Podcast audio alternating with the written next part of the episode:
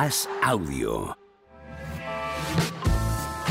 ¿Qué pasa, Juanma? ¿Cómo estás? ¿Qué tal, bebé? Hombre, qué sonrisa, qué sonrisa de tío feliz, qué bien, qué alegría me da. feliz, Siempre, siempre. Todavía no te he conocido yo de mal humor a ti. Fíjate Eso lo que es. te digo. No me he conocido yo. Efectivamente, humor. que, que te conoces desde hace más. Este es Juanma Rubio. Eh, hoy es eh, lunes 17 de abril del año 2023 y vamos a hablar aquí de todo lo que ha dado de sí el fin de semana deportivo, de los playoffs de la NBA, de la comparecencia de Joan Laporta, presidente del Fútbol Club Barcelona, explicando, es decir, el tema de Enrique Negreira. Vamos a hablar de las movidísimas que tienen en Valencia con la posición en la liga. Madre mía. Ah, programón, programón. ¿Viste el Sevilla-Valencia, el Valencia-Sevilla? Sí. Qué sensación de equipo. Más allá de todo lo demás, luego hablaremos con Conrado, pero qué sensación de, de que no, de que están, se les va. Y la ira, Los la ira, la ira en Mestalla con los árbitros, con el, partido, la gente del 75 abandonando el campo con el 2-0, todo es, o sea, es como el fresco de cuando se acerca la gran catástrofe, ¿no? Sí. O sea, todos son señales sí, sí, los de que se viene la gran catástrofe, de- ¿no? Se desmoronaba aquello. ¿Qué crees que va a haber más comentarios sobre la porta, sobre Reeves o sobre Austin Reeves? Yo creo que la porta. ¿Sí? Sí, Como sobrevaloras a nuestros a nuestros parroquianos. Y Pogachar, pero ahora Pogachar por cada que ha ganado. ganó otra- ayer también otra vez. tío, es que- Está convirtiendo el ciclismo en ¿Y atletismo. quién dijo esto? ¿Quién dijo que la edad de oro está el ciclismo que vendíais no era tal? Si es que hay que verlo con un poco de perspectiva. Es que desde es, fuera. es una cosa increíble. O sea, este fin de semana estaba a 90 kilómetros de meta, a 90 kilómetros de meta en el primer grupo escapado y toda la carrera fue, es que no lo, cre- no lo creerías, dar pedales hasta que llegó a meta solo. O sea, er- consistía en dar pedales. Nada más. El ciclismo. Sí, Eh. no había estrategias, equipos, no había nada. Él se puso Pero a dar pedales, a dar el- pedales, el a dar pedales. es si hasta es- que llegó a si meta. Pogachar es malo para el ciclismo, ¿no? Ese es el debate. Pues yo creo que no. Tengo la sensación, tengo la sensación de que no. ¿Está grabado mínimo veterano? Sí, está grabado y además. Mira, Machi, levanta la Sí, mano, sí. como, ¿qué pasa? Yo mi trabajo lo hago. Un excepcional capítulo. Fue aquel, no sé, de los cinco mejores de cualquier podcast. Es uno de los 500 mejores eh, De mínimos de del- veterano que hayamos hecho. No, no, yo creo el podcasting global. Bueno, va de suyo. Tengo un amigo que suele decir eso de sus grupos favoritos. Vamos a poner, por ejemplo, Radiohead, que le gusta, pero vamos, podría ser cualquier otro. Y dice, este disco, dice, este disco es top 5 de Radiohead y top 3 de la historia de la música. Esto, esto hemos hecho nosotros comparaciones. En la hemos hecho cosas así. Esto es que, que muy bien esto de hacer ese tipo de juegos de palabras, pero es que son muy gráficos muchas veces, o sea, son muy significativos.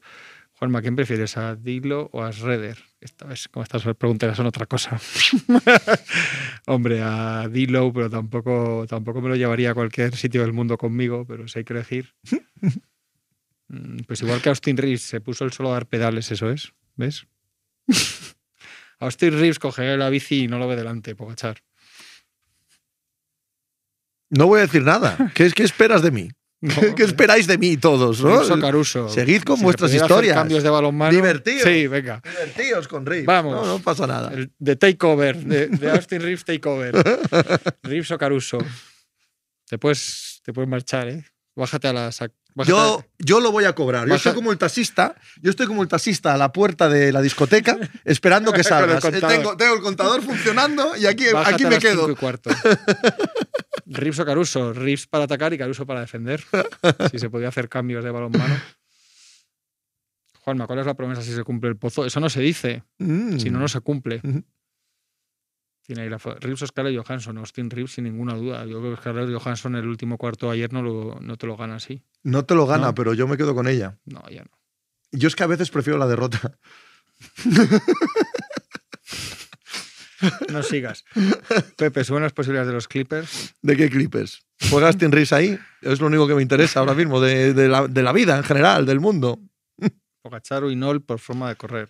Ojo, qué pregunta, ¿eh? Pero no hagas preguntas serias, anchotas. ¿No Ah, ves por dónde pues va el programa de debate hoy? el pozo. No. El Yo pozo. sí, no, no acabo de entenderlo del pozo. O sea, os he seguido, eh, os he visto, eh, o sea, convivo con Que no vosotros. nos escuchas. Hay ciertos pero momentos lo no realmente lo del pozo no acabo yo de. Porque hay momentos que te desconectas. Puede que este sea uno de ellos. Cuando hablamos de los Lakers, hay que solucionar esto. Sí, sí. Pues vais por buen camino. Tenemos que asegurarnos, ¿no? Pero tenemos, hay más formas, hay que, hay que envolver de otra manera la información por más medios. El pozo es que fuimos a un pozo que hay en Los Ángeles, que es el pozo original de la ciudad, de, de la primera. Y, y Íñigo mordió hablándome. O sea, tengo a este con el pozo. Y Íñigo mordió aquí. Jenny Buso la porta, hombre, por favor. Que, que me Que- junte a ti me parece que me han dicho. Sí. Joder. A ver, el, pozo es, porque hay gente que no lo sabe, es Sí. en Los Ángeles hay una zona que es la zona del, del primer asentamiento de la ciudad original. Sí. Y ahí quedan algunas cosas, algunas casas de la tradición que había de, de lo que era México, era mm, tradición mexicana, que hay un sitio que se pone un mercadito y tal. Y queda un pozo original de la primera ciudad, sigue allí el- ese pozo. Y en ese pozo, en el, ¿eh? Olvera Street, Olvera Street, dice Machicado. Luego, Y entonces ese es el típico pozo que echas una moneda y pides un deseo, este tipo de cosas que se hacen. Entonces nosotros pasamos por allí, echamos una moneda y pedimos nuestro deseo. que no era Scarlett Johansson. No. Entonces, yo a mi edad ya no, igual no sé machicado, pero. Y entonces No luego. tiene pinta de escarletero. des- no, No, digo que, que no, no- no- no- no da tu perfil. no. Des- Sí lo da, sí. después de eso. Dice más Chicago que sí lo da. Salta la sorpresa. Después de eso hicimos, hice un vídeo con, con los compis de drafteado, Sergio y José, y ahí salió el tema del pozo, que les hizo mucha gracia. Les hablamos de lo del pozo y, y están con lo del pozo tan contentos ellos también, porque han visto que es algo en lo que creer, digamos. Mm. Ya está. Está explicado perfectamente. ¿Te has enterado ahora? No. Ya, eh, sí que ya lo sé. Me he dado, perfectamente cuenta. de que- pues, pues nada. El deseo era que le fuese bien a Westbrook. Pues yo no deseo que le vaya mal a Westbrook para nada, eh, de verdad. Un tío que en lo personal no me cae nada mal. Aparte es que creo que en este caso, mm, creo que sacar las rencillitas es un poco de, de niñato en el sentido de jovenzuelo. O sea, yo, Totalmente. yo creo que cuando alguien se separa deportivamente y les va bien a los dos, es que los. Lakers están tan contentos con lo que han hecho sin él y él se le ve tan contento. Pero la- incluso, incluso si te vas, están contentos, si te pues, vas pues a mal, para todos. si te vas a mal, eres adulto como para que. Sí, pero que yo no quería que, que los no- Lakers les fuera bien y que es. Westbrook estuviera No, no, en- totalmente. jugando en Taiwán en tres meses. Yo a mí West- Westbrook le vaya maravilla al hombre. Hombre, si juega contra, luego contra los Lakers, no, pero ya está. Hay anchoutas. Booker lo hizo bien o mal al final del partido. He leído de todo. Yo no pondría el acento en Booker. En la cantidad de problemas que tienen los Suns, Booker no me parece uno de ellos. No, no, no, yo igual, pero tam- tampoco fue protagonista No, en ese momento sin del duda. partido. No sé si eso es bueno o malo, pero al final es que les va a pasar muchos días esto, porque tienen dos, tienen dos bichos para esos minutos. De peli. es- El, problema es todo lo demás. Eso es, claro, ese es el esos- problema. esos bichos. Todo lo que hay en el banquillo, todo lo que hay eh, de Aiton, de Chris Paul, eso sí que es un problema, ¿no? Eh, ¿No os pasó que el primer tiempo de Sell parecía desastroso y luego los números no eran malos? ¿Quién Será será? de Angelo Russell. Supongo, ¿no? Sí. No sé si será Angelo Russell o Russell O Westbrook. Russell Westbrook, Russell. Ah, mira, sí, ponen D. D. Russell, o sea, de Angelo Russell. Hombre, tuvo momentos en, el primer, en la primera parte que estuvo muy mal. Fue a más en el partido. Empezó ¿De mal. verdad sois tantos de los Lakers? Lo pregunto en serio, o sea, ¿sois todos de los Lakers? Lo de Ayton y los Suns es para mirárselo. Es una de las cosas que hemos hablado en mínimo veterano hoy. Es un Sí. jugador que tiene que empezar a responder de verdad en momentos así por su contrato, por su rango, por de dónde, cómo llegó a la NBA y porque realmente ese equipo le necesita. No les sobra, o sea, necesitan que dé su versión. Es uno de los que se juega mucho en los próximos pero, partidos. pero no lo hemos dicho mínimo veterano, pero bueno, se, se da por, por supuesto, ¿no? Es que igual no hay más. O sea, ya son muchos años, ¿eh? De Andre Ayton es, Es un, que ese es un- es un problema, chico que ya son suficientes años como para pensar que esto es lo que hay. Mira, cómo te cuidan, como un bebé. Debían pensar que no eras capaz de subirlo tú solo. No, no. El, el micro. Es que no soy. Es que no soy. Lo malo es que además me, me- me da mucho miedo tocar porque se me va a caer todo si toco. Es justo lo contrario que Vamos yo, a que estoy así todo el día. pero es que a Así mí- se me debe pero escuchar es a que mí, se me ¿sabes? hace pon y se me cae. Es verdad que un día se te fue al carajo entonces- todo. Desde entonces no lo toco. Miro así como con. Tony o Raúl Rodríguez García. Los Lakers son el Real Madrid de la NBA, claro que somos de los Lakers. Esto es inexacto. No, es, es, es la perfección de la definición, precisamente No, por no, eso es todo el mundo de los Lakers. Es inexacto. No, no, es clavado. Pero Clavado. Eh, Huguito. yo voy a morir en esa colina. Hace muchos años que decidí que, que no iba a pasar por ese aro y ya está. Pero tampoco importa. No. Quiero decir, es, es lo que hay y punto. Huguito, aquí uno de los Kings, solo 15 victorias para ganar el anillo. ¿Cómo lo pasaste, Huguito? Coincidimos en el mínimo veterano, que fue el gran partido del fin de semana, ergo la gran victoria del fin de semana. Muy divertido Claro, fue el partido un y, partido baloncesto extraordinario. y muy emocionante ver ese estadio a tope ahí, animando y pasándolo pipa. Los del cencerro, que decía Andrés Montes.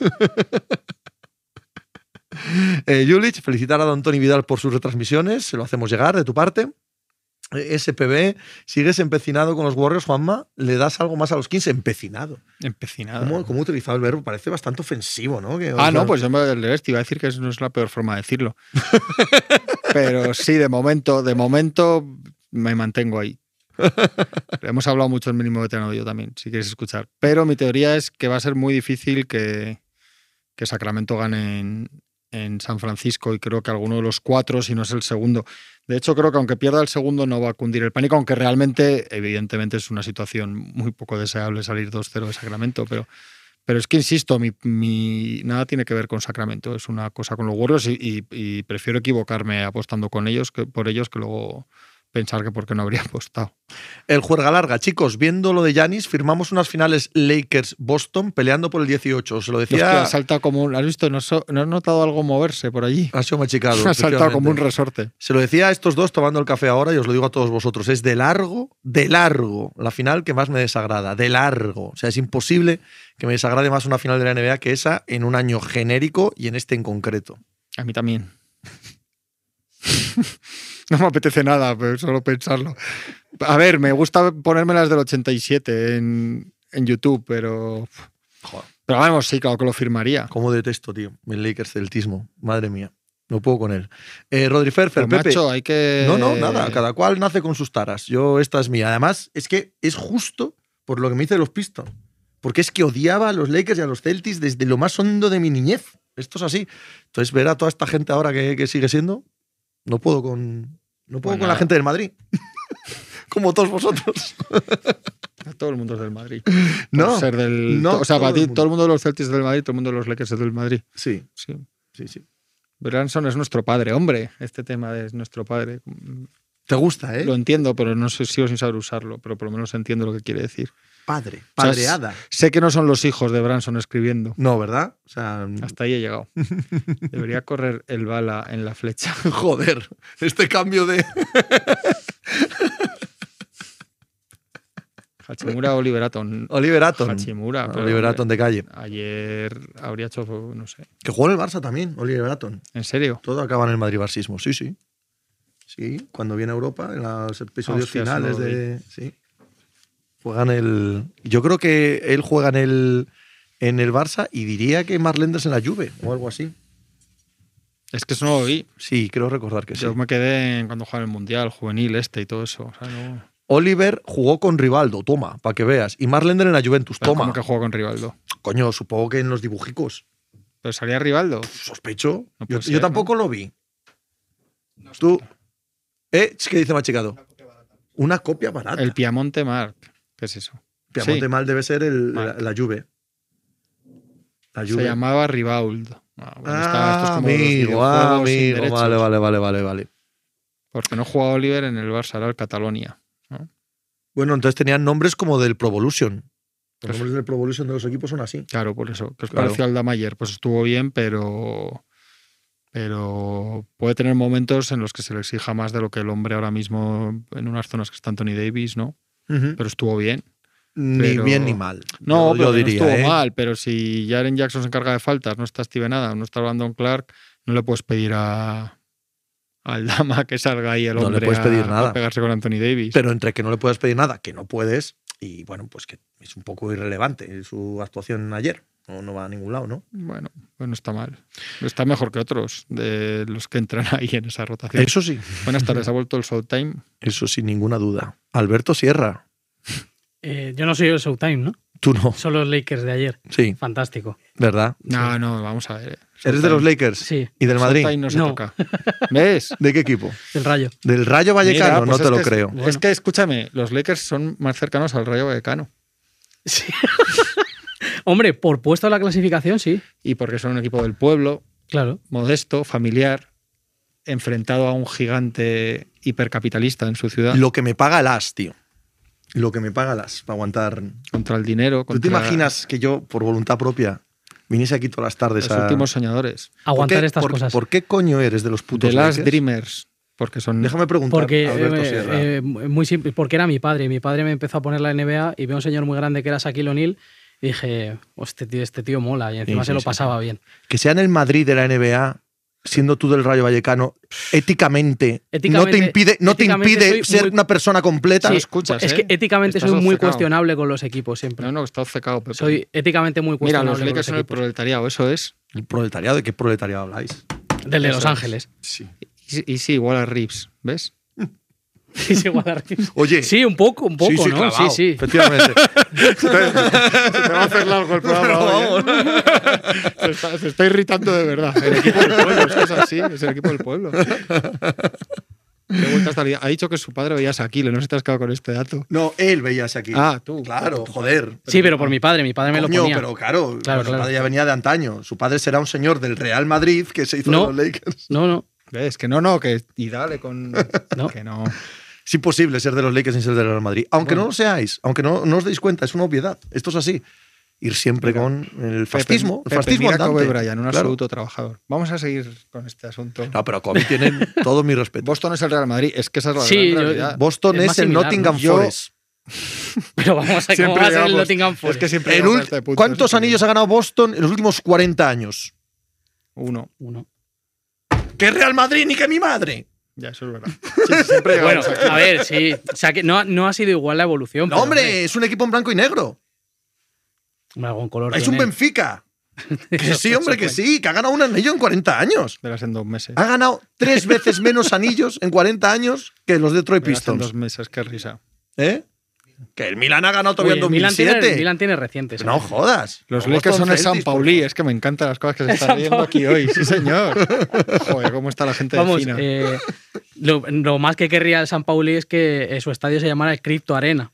O sea, eso encantaría a los aficionados de San Pauli y también del Rayo Del Vallecano. Rayo seguro. Vallecano, sí, sí. Seguro. Mira, ahí sí que es verdad que mi, mi hermano eh, le tengo mucha manía a los Lakers y también le tengo mucha manía al, Rayo. Vallecano y al Ah, San Pauli. ah, yo que- pensaba que eran las criptomonedas. no, pues no, no, no, no. No pasa nada. ¿Qué tal estás, hombre? ¿Todo bien? Bien, ¿no? Mejor que Joan Laporta esta mañana. Mira cómo quizá. hila. Traemos profesionales, tío, para meter el debate en vereda, ¿vale? Para salirnos de todo A mí me han esta- dicho que yo venía a un tema y yo venía a un tema. Me queréis desviar, pero yo quiero encauzarlo esto. ¿Qué te ha parecido la rueda de prensa de Joan Laporta Pues- explicando la relación del Barça con alguien? Con el hijo de alguien. Ah, con el hijo de alguien. con el ¿no? hijo ¿no? de eh, eh, un árbitro, ¿no? Eh, que podía ser de preferente o el 2 del CTA. Mm, complicada, la verdad es que muy complicada, porque hay muchas cosas que igual, eh, si las quería explicar, creo que no podía, y esto ya siendo ser abogado del diablo, porque están en juicio, pero las pocas o las que se ha dignado a explicar, ha llevado cajas de muchos informes, ha sacado un informe que, por cierto, es previo a un Barcelona Rayo Vallecano, ya por eh, poner el apunte. ¿Y qué tienen que ver los Lakers en esto? Eh, nada, absolutamente Ah, nada. No, perdona. Eh, eh, bueno, que jugaron contra el Barça una vez, ¿no? Sí, sí, ganaron, ganaron el Barça. Eh, y una rueda de prensa bastante pobre, ¿no? Ha tenido muy claro a quién atacar, que era Javier Tebas, al que por cierto ha nombrado creo que una vez, el resto se ha referido a él como el presidente de la liga, y ha preparado muy bien un argumentario, o sea, traía todo muy ensayado, hay frases que repite incluso hasta textuales, y él todo lo considera una campaña, eh, un ataque al Barça, creen que no tiene nada contra él, y, y que cree que la sensación que a mí me da es que cree que el, que todo le va a salir bien en, en los juzgados. Y bueno, va a defenderse ya que, ya que le compren su relato. Yo creo que los socios, y luego es verdad que he leído por varios sitios un buen apunta que se lo compre también Ceferin, porque es de los pocos con los que no se mete. Con los que dice que bueno, que Ceferin empezó mal por unas declaraciones, pero que luego no, que no cayó en la trampa de Tebas, de, de- de, bueno, de entrar a- al caso y, y, mm, seguir acusando, ¿no? cargando públicamente contra, contra el Barça. ¿Cambia algo esta comparecencia pública con respecto al caso que Enriquez Negreira? Barça? Yo creo que desgraciadamente la porta está bien, porque la porta sale a hacer eso. O sea, en lo que él quería ha estado bien, lo que pasa que es patético que lo que él quisiera sea eso. Pero Sí, es que estoy yo creo que él no sale a dar explicaciones ni a convencer a nadie, él sale a hablar. Bueno, a- pero es lo que nos han vendido todos estos dos meses antes, que se iban a dar explicaciones. Esta rueda de prensa era una rueda de prensa de pero, explicaciones. pero no es verdad. O Cuando sea, hay no kilos era- y kilos de pero- papel metido pero- en cajas y muchos Pero CDs. Alberto, ¿tú, tú esperabas que saliera y diera explicaciones. no. ¿A que no? no, o sea, la verdad No no. lo esperas. Ah, Esperaba un Por poquito de- más, Por quizá, desgracia, estas pero- cosas ya se hacen para salir a hablar a los que ya tienes convencidos, sales a reafirmar a tu bando, a, meter lo que dices tú, a meter ciertas frases como eslóganes y ciertos argumentos. Y, eso es lo que ha hecho. Y se va. Y así cuando te digan, no has dado explicaciones, dices, sí que las he dado. Y entonces cuando te digan, no, pero es que eso no eran explicaciones, dices, "Eh, yo he salido a hablar. Y ya está. Te quitas de San Benito y a la vez a, a tu bando, que no hacía falta que te escuchen, pues lo que te digo, los que se han creído esto, no hacía falta que escucharan esto, se iban a creer esto y cualquier cosa. Y, Y los indignados lo mismo. y ¿eh? sí, La gente sí, que sí, se igual, indigna y tal, mismo, desgraciadamente, ya o sea, venía indignada de casa. Para ¿no? mí ha estado bien, lo cual es casi peor, quiero decir. O sea, me parece peor mm, el que si hubiera salido a dar explicaciones de verdad y hubiera estado mal el hombre, tendría más pase, por lo menos a nivel humano, que saber que sale a- con su chifladura. En plan, si esto empieza. Esto, Sale totalmente al contraataque, manteniendo. muchos mecanismos, esto es lenguaje político, esto es lo que hacen Sí. los políticos. Ujú. Y con Mira, toda dice esa basura. Cabeza, dice Gon Cabeza que es trumpismo puro Sí. y yo lo compro. O sea, es Sí. exactamente la misma, el Sí, mismo modus sí, sí, Sí, operandi. pero no solo sí, sí. trumpismo, si es que Hombre, claro, esto es el lo que populismo hay en este es- es- mundo. sí, sí. pero es que además ahora mismo, ahora mismo se acervas eso muy fácil, porque es verdad que antes daba la sensación de que costaba más mm, tomar a la gente por idiota, o por lo menos mm, hacerlo muy claramente, pero Sí. Ahora, ahora no cuesta nada, o intentarlo, o pensarlo, ¿no? Totalmente, No al 100%. Yo, a mí me ha recordado a William Wallace en antes de la batalla, allí diciéndole a todos, vamos a por ello y tal. O sea, solo se estaba dirigiendo a sus Sí, sí, pretorianos y eh, además, yo no sé qué es primero Es el huevo. sorprendente que acabe la rueda de prensa con aplausos, evidentemente, de su junta directiva, ¿no? Pero, pero a mí personalmente me ha sorprendido. No, pero que su junta directiva Bueno. aplauda es lo normal, ¿no? ¿no? Bien, bien, qué bien te ha salido. Sí. Vale, eso genial. pasa, ¿no? o sea, Fantástico. esa- eso pasa en Sí, es que lados, forma ¿no? parte de lo mismo. Sí, forma parte de, de exactamente lo mismo. Yo, yo a lo que voy es que, no sé, o sea, la sensación de. La sensación de que todo vale. Mira, no sé qué es antes, el huevo o la gallina. No sé qué es antes, que algunas de las personas, opinólogos, gente que, es popular en el, mundo del análisis futbolístico español, diga unas barbaridades durante meses o semanas que te descojonas de risa cuando las lees y que a las semana y media, dos semanas, tres semanas, cuatro semanas, salga el presidente del, Barça y las repita. Entonces no sabes qué pensar. Si desde el club han ido soltando este tipo de cosas o lo que podría ser aún más gracioso, que desde el club han ido recopilando lo, lo que opinaban los suyos Y, y lo haya juntado todo. Para adelante dice, con todo. Aquí tengo la, la argumentación porque lo dicen mis youtubers, mis columnistas, mi, mi- mi gente que va a las tertulias. Y, y, joder, es lo mismo lo que decías tú de frases repetidas. Coño, es que son frases que he, he escuchado a lo más descerebrado del mundo opinólogo culé. Sí, pero sobre todo son frases repetidas suyas. O sea, a mí lo que me parecía un poco pobre por su parte ya es el, el nivel de decir, esto lo tienes tan, tan, tan, tan, tan, tan estudiado que no estaba quedando nada natural porque repetía frases o conceptos. Eh, creo que, que, bueno, el ataque al Madrid eh, los llamaba eh, eh, cretinos, hipócritas y, re- repite la misma palabra. ¿no? Si, tú y si tú y yo estábamos hablando de un tema, posiblemente en la segunda o tercera frase lo repitamos algo pero de otra manera. Y él lo repetía textual. O sea, es algo que tenía muy, muy preparado, muy ensayado, incluso con, con las propias preguntas. Cuando le, le preguntan de alguien, dice que él no quiere hablar de terceros y usa esa salida siete, siete, seis o siete veces. Fácil, bien fácil. Entonces, pues él, no, yo no hablo de terceros, no, yo no hablo de terceros, no, claro, no hablo de terceros, pero al final de, de- del señor Negreira, Negreira padre, es que, vamos, ha sido tanto no hablar de terceros que no se ha hablado Ni una palabra. directamente. Pero- O sea, le ha preguntado a nuestro compañero Juan Jiménez una pregunta bastante pertinente, después de bastantes preguntas, y, y es que no, no ha contestado. Eh, ¿Qué hacía el señor Negreira? Negreira padre, el número 2 del CTA, ¿qué hacía? Ah, no sé. No se sabe. Te vas de ahí con la misma sensación de decir, bueno, ¿y por qué le han pagado? Te, te vuelvo a lo mismo. Esto es que es discurso político puro y duro. Hacen los discursos de los políticos como suelen ser, con unas ideas que se repiten. Esto que repiten después de todas las frases. No sé qué, no sé cuántos y por eso tiene usted que marcharse. No sé qué, no sé cuántos y por eso tiene usted que marcharse. Pues esto es lo mismo, es pon, pon, pon, pon tu idea, la idea. Pon esto lo que quieres decir. Los aplausos igual, pues como cuando se levanta, cuando acaba un político, cuanto más gordo lo ha dicho y tal, más se levantan los de al lado, ¿no? Que están dos minutos antes ahí leyendo en el móvil. ¡Ah, va, va! Aplauden. Es que es así. Es que este hombre te- tenía yo, o sea, yo, yo creo que ellos interpretarán que la peor vía legal no se va a poder, o sea, no van a salir por la vía legal la, la compra de partidos, ¿no? porque no va a salir un papel en el que pone una llamada en el que pone, oiga usted, el día del Rayo Vallecano el Barça eh, tiene Pero que eso es no sé que le separa del caso Calciopoli Eso de, es. de la Juventus. Entonces, como sabe No, eso, Eso no salió tampoco en el Calciopoli. En el que- pero hay llamadas, hay escuchas. Pero la- las escuchas y las llamadas no son para que el árbitro pite a favor o en contra. no, son para las designaciones. Claro, sí, sí, es, sí. Que, es que Sí, o sea, siempre en la misma trampa. para- es que las- nadie va a comprar un árbitro. Comprar un No, árbitro no, es no cual, ineficiente. es pero me refiero, pero esa escucha está. En este caso no hay, no hay esa en este prueba caso tan, yo creo que no van a eso. Entonces, agarrándose a eso, se trata de, de decir aquí vamos a pasar de perfil porque nos acabaremos librando, no van a decir, aunque, aunque se, sea lo que parezca, aunque a nivel muy alto lo que quieras, no, no, no vamos a ir entre rejas por esto. Y lo demás, pues es eso, es la guerra con el Madrid, el otro, el volver, el no sé qué, el equipo del régimen. Es pobrísimo, pero es que no sé qué se podía esperar. No sé, yo creo que era impensable esperar lo contrario, porque Yo- ese yo tiempo ya más, pasó. De verdad, nada más. no- había nada, nada que esperar el- porque además es que esto lo van a resolver los tribunales. Nos estamos encargando de, de em- em- embrollarlo todo, o sea, darle demasiadas capas algo que en el fondo es muy, muy sencillo, muy simple. Y todas las capas de alrededor es para perder el rato. Para perder el rato. ¿Se compran o no se compran árbitros? ¿Se, ha dado por válido un título o no por un título? Eh, ¿Es el Real Madrid el equipo del régimen o no es el equipo del régimen? ¿Lo hacíamos solo para derivar dinero? no Miren ustedes, aparten eso, aparten eso, céntrense. Estuvieron pagando durante años al vicepresidente del Comité Técnico de Árbitros, ¿vale? Cuando ejercía su función en los dos lados, como vicepresidente y como asesor del Fútbol Club Barcelona. Y usted en concreto, en el año 2009, le triplicó o le duplicó el salario. Con una excusa de que había más partidos. Y también hacía scouting de jugadores, cosa que decía tenía que ser buenísimo como scouting, porque además de hacer el scouting arbitral en lo que sí era experto, yo entiendo, entiendo por lo que dice la porta, que también hacían observación de, de algunos jugadores. Y decía, bueno, pues entonces técnicamente sería Pero fantástico. Además, además No, o sea, no, no creo que le vaya mucho en sus scouting- tareas. Scouting de jugadores a un árbitro que está en él, el. él pide, él, él habla de scouting. Sí, Eh, eso- Para todo- mí, todo- scouting es observación de jugadores. los árbitros lo ven ahí a pie de campo, tío. Sí, este no, este a pie de despacho.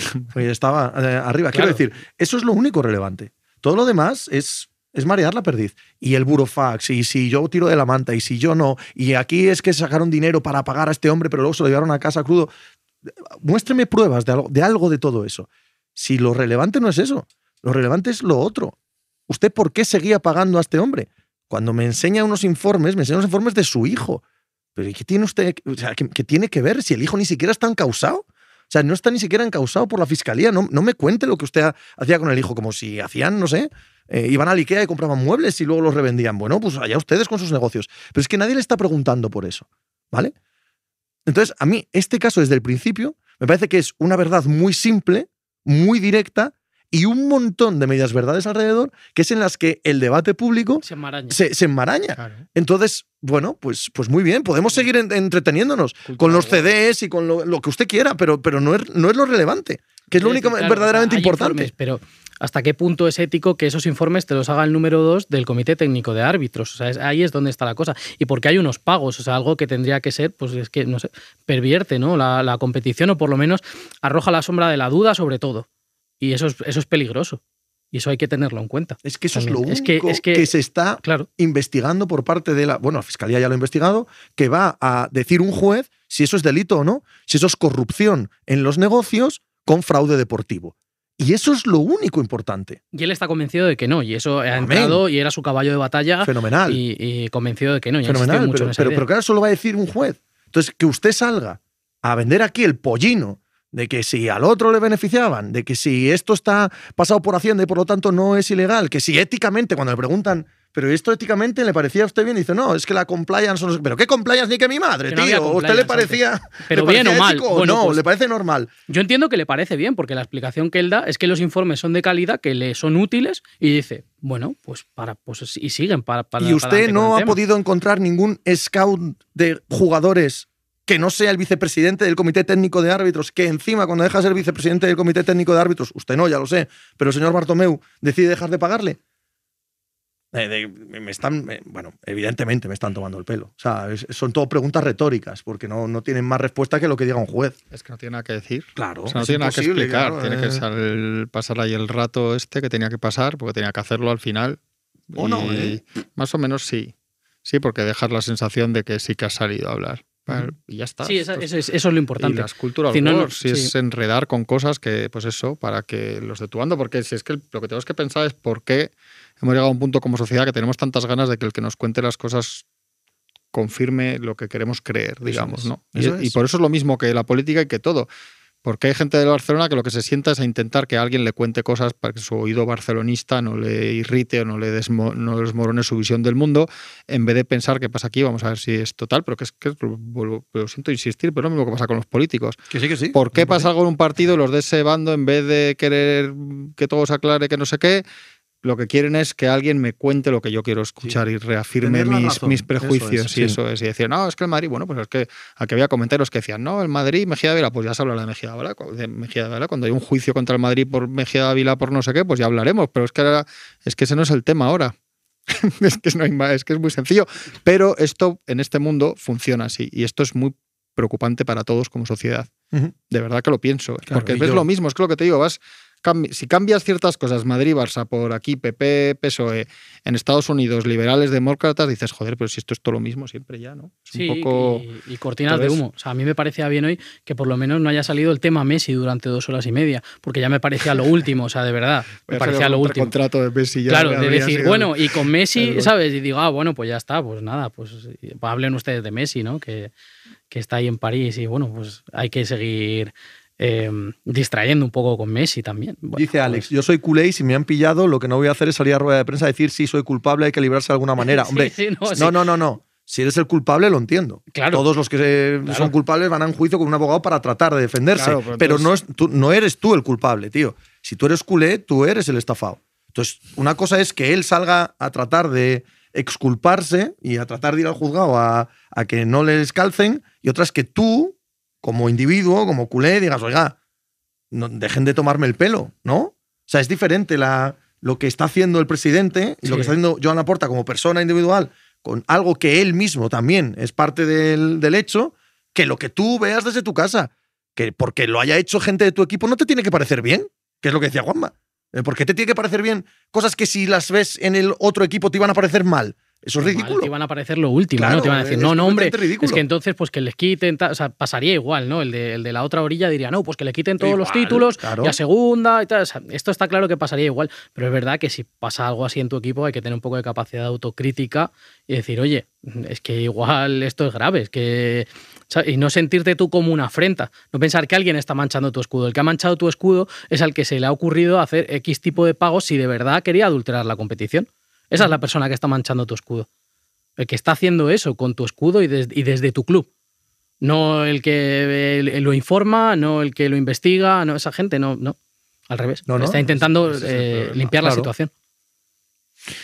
Eh, dice con cabeza, él no está imputado en el proceso, solo testigo por un tema de prescripciones. Eso significa que en el juicio no puede mentir, pero tengo muchas dudas de que la porta sepa hablar sin mentir. ¿Crees que esta rueda de prensa significa algo? O sea, yo desde el punto de vista judicial entiendo que no, cero, absolutamente cero.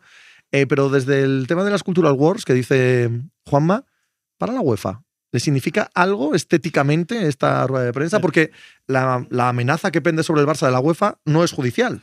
O sea, no depende de un proceso, depende de que en la UEFA estimen que ah, merece ser sancionado. Ha sido muy cariñoso, ¿no? Sí, con la UEFA. Ha sido cariñoso, ha sido cariñoso, sí. Ah, de hecho, ha dicho que bueno, que aunque tengan ciertas opiniones distintas respecto a cómo ven lo de la Superliga, ah, bueno, que a la UEFA le ha acusado directamente de monopolio también, pero luego sí ha intentado ser bastante cariñoso con la UEFA porque entiendo que le conviene. Todo lo que hace es porque le conviene, evidentemente, pero con la UEFA, con la UEFA más. Y también ha salvado en este caso, aunque ha atacado al Madrid como institución, sí ha salvado a Florentino y ha dicho que, bueno, como que Florentino se vio un poco obligado por eh, la, masa social y que tenía presión para, para personarse la causa. las, verdaderas capas de todo son tan visibles, los, los hilos, o sea, no hay hilos detrás. ¿no? Es, que ni, siquiera, ni siquiera es, eh, elaborado. Es tan obvio todo, por todas las partes. ¿eh?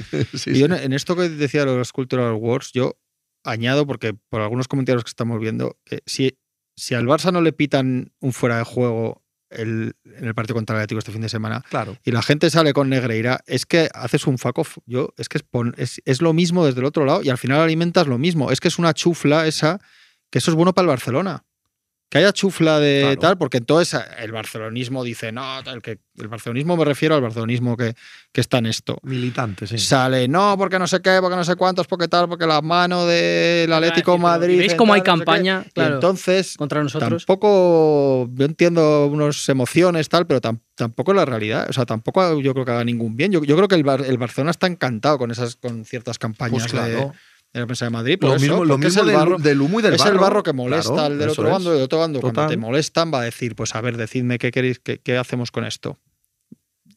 Porque aparte es que además yo creo, creo de todo corazón que no tiene que ver con que piten ciertas jugadas los árbitros. Es que no creo que sea tan sencillo todo. Estoy de acuerdo. Ni, ni que el Es Barça, así. ni que el Barça de Xavi, Iniesta, Puyol, no sé qué, no sé cuántos ganara todos los títulos que ganó por los árbitros. Lo que parece que hay, es- hay un obvio interés en, en influir en, en el tono de las cosas, de, como se influye, lo que dice Pepe, como que, que no Mira. es diciendo no pitéis un penalti hoy, es diciendo ya sabéis que equivocarse para este lado pues es mejor que no hacerlo. Dice 67 Jokers. Todo lo que no saque la porta reconozca que compró árbitros no os vale. No sé qué queréis que diga, pero si estamos diciendo justo lo contrario, Jokers. Sabemos que es imposible comprar Claro, árbitros, no ni, va a decir decir, nada de comprar árbitros. Claro. Eh, Estamos hablando de que ha salido a poner un ventilador de mierda en marcha para que mucha gente sienta que con toda esa maraña de asuntos se queda tapado el, el- el núcleo verdadero de todo el asunto. Encima yo y se pienso- queda más ancho que largo. pienso en cierto aficionado culé, me refiero en, en- en alguien, ¿no? O me intento poner en la mente de aficionado culé. Y tú imagínate que Javier Tebas allí lo consideran el culpable número uno de que tú no hayas podido inscribir a Messi y no hayas podido renovar a Messi. Y ahora también eh, te lo venden como el principal eh, instigador de todo esto, porque así es como le llaman la puerta, instigador. Eh, claro, es, es muy fácil porque tú pones todo el ventilador para él. Y tú desde aquí, pues, oye, como aficionado culeto dirías, no, es que claro, es que Tebas, mira, pon primero Messi y luego ahora con Negreira esto, que no estamos nada metidos, porque mira que ha dicho el presidente que no estamos nada metidos y es Tebas el que nos quiere meter aquí en el lío y tal. Claro, Pero al no final él sale como... Pero no os hace bien. gracia lo que dice Juanma, lo, lo burdo que es todo. Sí, o sea, sí. el instigador es Tebas. Tebas, presidente de la liga. O sea, es el presidente de la liga el que investigando, imagino que en sus ratos muertos, ha encontrado pagos durante 20 años al segundo de los árbitros y no contento con eso, los ha puesto en manos de la Fiscalía y de Hacienda y de la SER en Barcelona. Además eso, que hay Eso que, hay que- hay que sea, destacar, Tebas. hay que destacar siempre que Pero la, ¿qué, que qué la pinta Tebas información aquí? sale Si- de si la los SER de árbitros son de la federación, ¿sabes lo que te quiero decir? Sí, no sí. pintan nada de nada en todo el embrollo. Tebas no, no aparece en ninguna. Y es él el. ¿Cómo? ¿Cómo lo ha hecho? ¿No?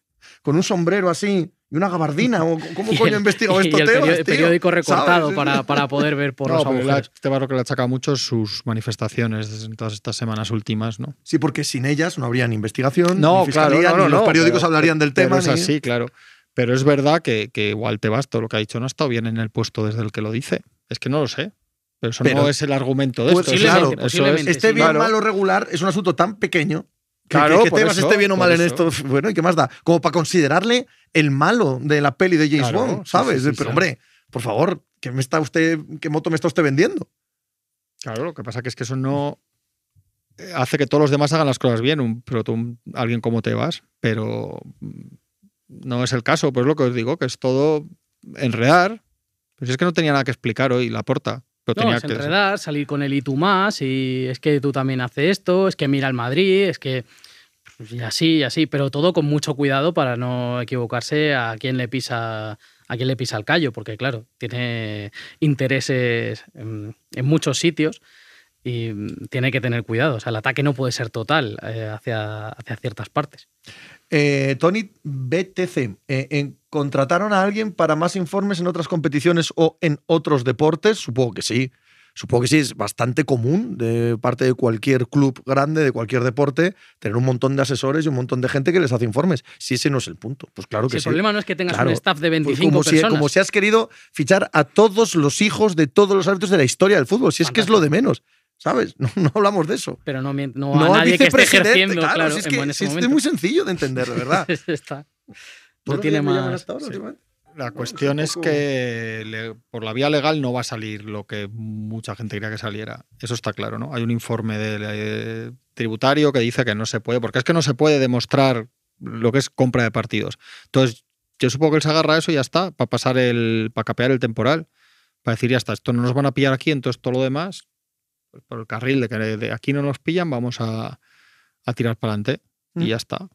El Santu, la única sanción que importa al aficionado es la deportiva y es una vía muerta en España por las prescripciones mágicas del Comité Superior de Deportes, del Consejo Superior de Deportes. La UEFA está obligada a actuar, es decir, la justicia española quedará en ridículo sí o sí. No, hombre, que tiene que ver la justicia española con lo que estás diciendo. La justicia española dirá si aquí ha habido eh, corrupción eh, y fraude deportivo o no. Que eso implique una sanción deportiva en la liga, eso es otro rollo. Pero la justicia va a decir si esto ha sido corrupción o no. Punto. Ya está. Y lo de la UEFA, pues es una cuestión completamente aparte de este juicio. Totalmente, totalmente. Eso, lo de la UEFA, la UEFA decidirá, ¿no? También en parte que le conviene. eh, tiene ahí pues la amenaza de la Superliga, aunque es mucho menor de lo que fue en un principio, creo, aunque siguen insistiendo y tienen intenciones, son clubes fuertes, pero la UEFA también tiene que pensar en, en qué le conviene. Y la UEFA siempre suele hacer cosas que le convienen a la UEFA muy, muy como al estilo de la FIFA, ¿no? no Eso, eso se parece a todo el resto de Sí, organizaciones del de- planeta. eso es, eso es. Sí. Pero de, a veces de forma un poco descarada, ¿no? Que dicen, bueno, pero esto, esto nos viene bien, pues nada, para adelante. Entonces, ha- habrá que ver, habrá que ver por dónde, por dónde sigue todo, pero sí, bueno, es que eh, importa lo que diga la justicia al final y lo que determine el juez en este caso, porque va a hacer es que haya dudas o que no sobre ciertos años, sobre qué pasó este año y sobre todo por, por qué. O sea, ¿qué es lo que pasa? ¿Qué es el motivo para, para pagar ese dinero? Que eso sigue sin aclararlo y esto de hoy pues no- tampoco nos lo ha aclarado, sin sorpresa. Murias, corrupción y fraude igual a la sociedad española. Es como el aceite de oliva, está en todos los platos. Yo en esto, Murias, discrepo un poco. Yo creo que es bastante humano. No, no tengo la percepción de que sea España- diferente en, en otros sitios, ¿sabes? Que, que, bueno, que hay gente que busca siempre los límites de la legalidad y de, y de lo que es correcto y de lo que no en todos Pero los en todo lados. el mundo. Sí, pero que luego Que hay mucha gente habla- que no lo hace, que Que tampoco aquí es se idea habla, de que de, todo el mundo aquí lo se hace, habla no, de los rectítulos alemanes y Volkswagen trucaba los Bueno, tubos de y escape. decir, cosas. o sea Y- que y en Inglaterra y en Estados Unidos y en tantos sitios, tío. No. Aquí lo hemos hecho un poco denominación de Pero, origen, pero, ¿no? La pero de, la- de lo mismo, no, no, no, no. Yo es que discrepo. Yo creo que pasa en todos Pero los pasa lados. en todos lados, Sí, pasa y lados. los bancos eh, son acusados de corrupción en todos los lados y tal. Y además, aparte de decir eso, es que también estoy en contra del otro. De bueno, pasa en todos los lados, lo hacemos todos y tal. No, no, no. No, lo hacen algunos, ¿eh? No todos lo hacemos. No todo el mundo es así, no todas las empresas son así, no todos los clubs son así, no, cuidado. La mayoría no. Claro, o sea, entonces, Hay que pensar que la ni mayoría una no, cosa ni otra. pero sí, Eh. sí está ahí. en mi punto de que vista. La prescripción es lo deportivo, pero que queda la justicia ordinaria. Pero es que el problema es que la justicia ordinaria parece que no va a poder demostrar fraude deportivo. Ya ¿no? veremos, ya veremos. Parece. O sea, están acusados de Claro. eso, ya veremos si lo demuestran o no. Entonces, esa es la cuestión. Pero también mira, lo de las prescripciones es otra cosa que se podía mirar. En vez de andar con tantas gañanadas, podían mirar eso. Para Pero eso no es de la liga. O sea, Claro, pero- eso es pero- del Consejo Superior de Sí, Deportes. De la ley, ¿no? de la ley de sí. deporte. Pero ellos, o sea, quien corresponda, que intenten mirar de cambiar Sí, eso. estoy de acuerdo. Porque es que es obvio que estas cosas nunca salen la semana que está pasando. Claro, Entonces, total. Si no, no funcionaría. ¿no? Simplemente, está hablando de estupideces, se podía hablar de verdad de por qué no se aprovecha que se ha visto muy claro ahora que estas cosas no pueden prescribir en esos plazos para cambiarlo. Eso sería más práctico igual que, que otras melonadas, ¿no? Yo, lo que pasa es que ahí, cuando nos metemos en eso, yo ahí siempre me encuentro con mi, mi superior ignorancia en el tema de, de la justicia y en el tema del derecho.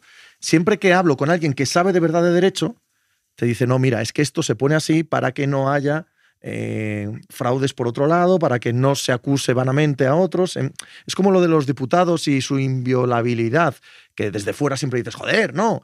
Y sin embargo, hablas luego con juristas y dices, es que cuando no existía eso, si no pones eso, esto sería la casa de Tócame Roque, todos demandándose unos a otros y tal. Y también hay una presunción de inocencia, hay una presunción de eh, garantismo que el que sabe de derecho te lo justifica más que el que lo vemos nosotros desde fuera, que lo vemos desde fuera y decimos, hostia, esto no tiene ningún sentido, ¿sabes?